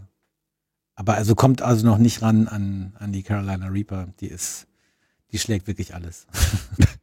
Hast du die auch schon mal? Ja, yeah, yeah. sowohl angebaut als auch äh, probiert. Allerdings, also ich habe die dann getrocknet und das waren so drei Körnchen von dem getrockneten Pulver auf die Zunge getan. Das hat sich angefühlt, als hätte ich mir Alienblut auf die Zunge getropft. So ist einmal komplett durchgeschmolzen. Also das ist schon, das äh, ist wirklich, das fühlt sich an, als wenn einem einer so mit irgendeinem Gerät in die Zunge kneifen würde oder so. Also Das ist schon, also punktuell und sehr schmerzhaft. Kann man sich überhaupt nicht vorstellen, wie es dann ist, wirklich in die komplette Schote reinzubeißen. Kann ich mir auch nicht, weiß ich auch nicht, wie, wie man das macht. Also ich äh, bin auch immer wieder beeindruckt. Ich habe einen Bekannten aus England, der auch solche Videos macht und der also ähm, von diesen Butcholokias zum Beispiel schon mal drei auf einmal gegessen hat. Ich weiß nicht, wie man das macht, keine Ahnung. Also das ist, aber der ist auch, also ist auch ein Ausnahmefall. Ja, man muss es ja auch nicht unbedingt immer gleich übertreiben. Ich finde das auf jeden Fall schön, dass das irgendwie so eine, so eine äh, äh, nützliche Sportart ist, weil wir haben ja nun schon gehört, Chilis sind ja durchaus auch der Gesundheit zuträglich, nicht nur was Vitamin C und Bakterienbekämpfung betrifft, sondern einfach nur hier ne, äh, mal ordentlich die Nase frei kriegen, ist ja auch manchmal schon mal ganz hilfreich. Ja, auf jeden Fall. Also, naja, weiß nicht, wenn man jetzt, wenn man jetzt so eine Verstopfung äh, in der Nase hat, also wenn man jetzt eh gerade eine Erkältung hat, kriegt man das damit bekämpft? Ich habe das noch nie ausprobiert. Naja, also es, die Säfte fangen halt an zu fließen, sag ich Naja, mal. eben, Ja, also man ja kann, ja, also man hat, ein, der, der Schleim geht ab, aber dadurch, also die Krankheit bekämpft man dadurch jetzt, glaube ich, nicht. Um. Nee, klar, weil einfach um mal frei äh, atmen zu können, nimmt man ja sonst also quasi einen Nasentropfenersatz. Ne? Genau, das kann man schon, das, das funktioniert. Ich finde das jetzt auch gar nicht, also ich finde das auch ganz angenehm. Auch, auch zum Beispiel im, im generell im Winter so ähm, heiße Zitrone mit Ingwer und, und Chili ist zum Beispiel auch ganz wunderbar, so für die Atemwege und so. Also man kann sich da in vielerlei Arten und Weisen was Gutes tun. Einmal richtig durchspülen. Ja, Volker. Haben durch, jetzt, glaube ich, äh, ganz gut umrissen, oder? Ja, ich würde auch sagen so. Ich meine, was, was vielleicht noch eine Sache, die, die man noch loswerden kann. Also ähm, wenn Leute gerne scharf essen, ne, dann ich würde mal immer drauf gucken bei den Produkten, ob da irgendwie jetzt nur Aroma oder Chili-Extrakt oder Paprika-Aroma oder sowas drauf ist. Ähm, äh, drin ist meine ich, denn also das bedeutet eigentlich immer, dass man ein, dass man einen Extrakt zugesetzt hat. Und das ist in ganz vielen Soßen so und in viel so, so Produkten, die jetzt irgendwas mit Chili haben, so da ist dann gar nicht wirklich Chili drin, sondern eigentlich nur irgendein Capsaicin-Extrakt. Und Capsaicin-Extrakte, wenn man die mal pur probiert hat, ja, das schmeckt nicht wie irgendwas, was in den menschlichen Körper reingehört. Das hat wirklich, das hat so die Qualität von Batteriesäure und hat einen Brand, der einfach völlig eindimensional ist. Also da, der, der, dem fehlt komplett diese Komplexität, die eben durch diese zwölf unterschiedlichen Capsaicinoide zustande kommen. Das hat Extrakt überhaupt nicht. Und ähm, ich versuche immer dafür einzutreten, dass man einfach so Extraktprodukten keine Chance gibt, weil das weiß ich nicht. Ich meine, klar, wem es gefällt, aber ich selber finde immer, also das hat so wenig mit dem zu tun, was Chilis halt wirklich interessant macht. Ja, also diese Komplexität und diese Varianz, diese einfach diese unglaubliche Bandbreite.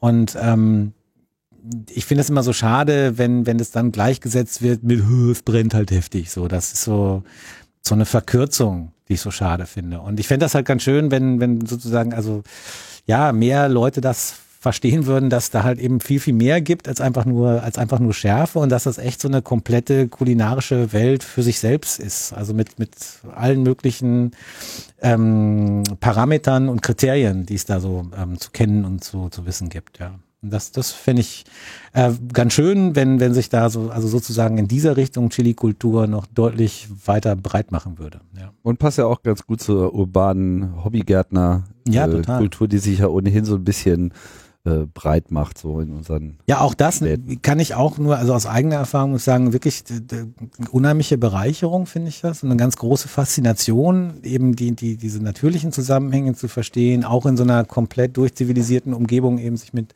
noch solchen, solchen natürlichen Vorgängen zu befassen und diese Möglichkeiten, die hat man eigentlich fast immer, weil also fast jeder hat irgendwie einen Balkon, man kann Chilis auch ohne weiteres auf der Fensterbank anbauen, die müssen also gar nicht draußen, die mögen sogar eigentlich in der Regel lieber gleichbleibende Umgebungsbedingungen. So. Und was es eben auch gibt, was ich auch ähm, ganz großartig finde, sind solche Projekte wie hier in Berlin beispielsweise äh, die Prinzessinnengärten. Das sind so offene Gärten, Bürgergärten könnte man sagen. Und auch da habe ich mal ein größeres Chili-Projekt gemacht in den Prinzessinnengärten, so mit über 100 Pflanzen, über 70 verschiedene Sorten, draußen in Hochbeeten und äh, in einem Gewächshaus angebaut. Und ähm, also ganz äh, eben einfach, um mal zu zeigen, was es so alles gibt. Ja, und, und ähm, sowas finde ich auch immer ganz, ganz toll, wenn, wenn Leute eben zu sowas beitragen und wenn es überhaupt solche Projekte gibt, dass dann Menschen, die auch eben in der Stadt leben oder sogar da aufgewachsen sind, einfach mal so in Berührung kommen, ne? mit, mit, mit, mit Natur, mit Pflanzen, mit der Frage, wie funktioniert das eigentlich alles, wo kommt eigentlich unser Essen her und warum sind die Dinge so, wie sie sind. Und das, äh, ja, deswegen finde ich, ähm, ist was unbedingt förderungswürdig und bedürftig. Ja, und wo wir jetzt irgendwie so äh, in, in, in Windeseile auf den nuklearen Holocaust zu rei Hilfe, reiten, Hilfe. so sollten wir uns schon mal überlegen, wie wir dann wieder von Anfang an anfangen. Und dann sollte es auch nicht so lange dauern, bis wir wieder ordentlich Schärfe im Maul haben. Die Koreaner essen ja besonders gerne scharf, habe ich gehört. Oh Gott, das ist ein Zeichen. miep, miep. Volker, ich sag vielen Dank. Ja, sehr gerne. Danke für die Ähm, Einladung. Ja, und das war's mal wieder hier. Ein CAE. Äh, ich melde mich bald wieder. Ich sag Tschüss, bis bald.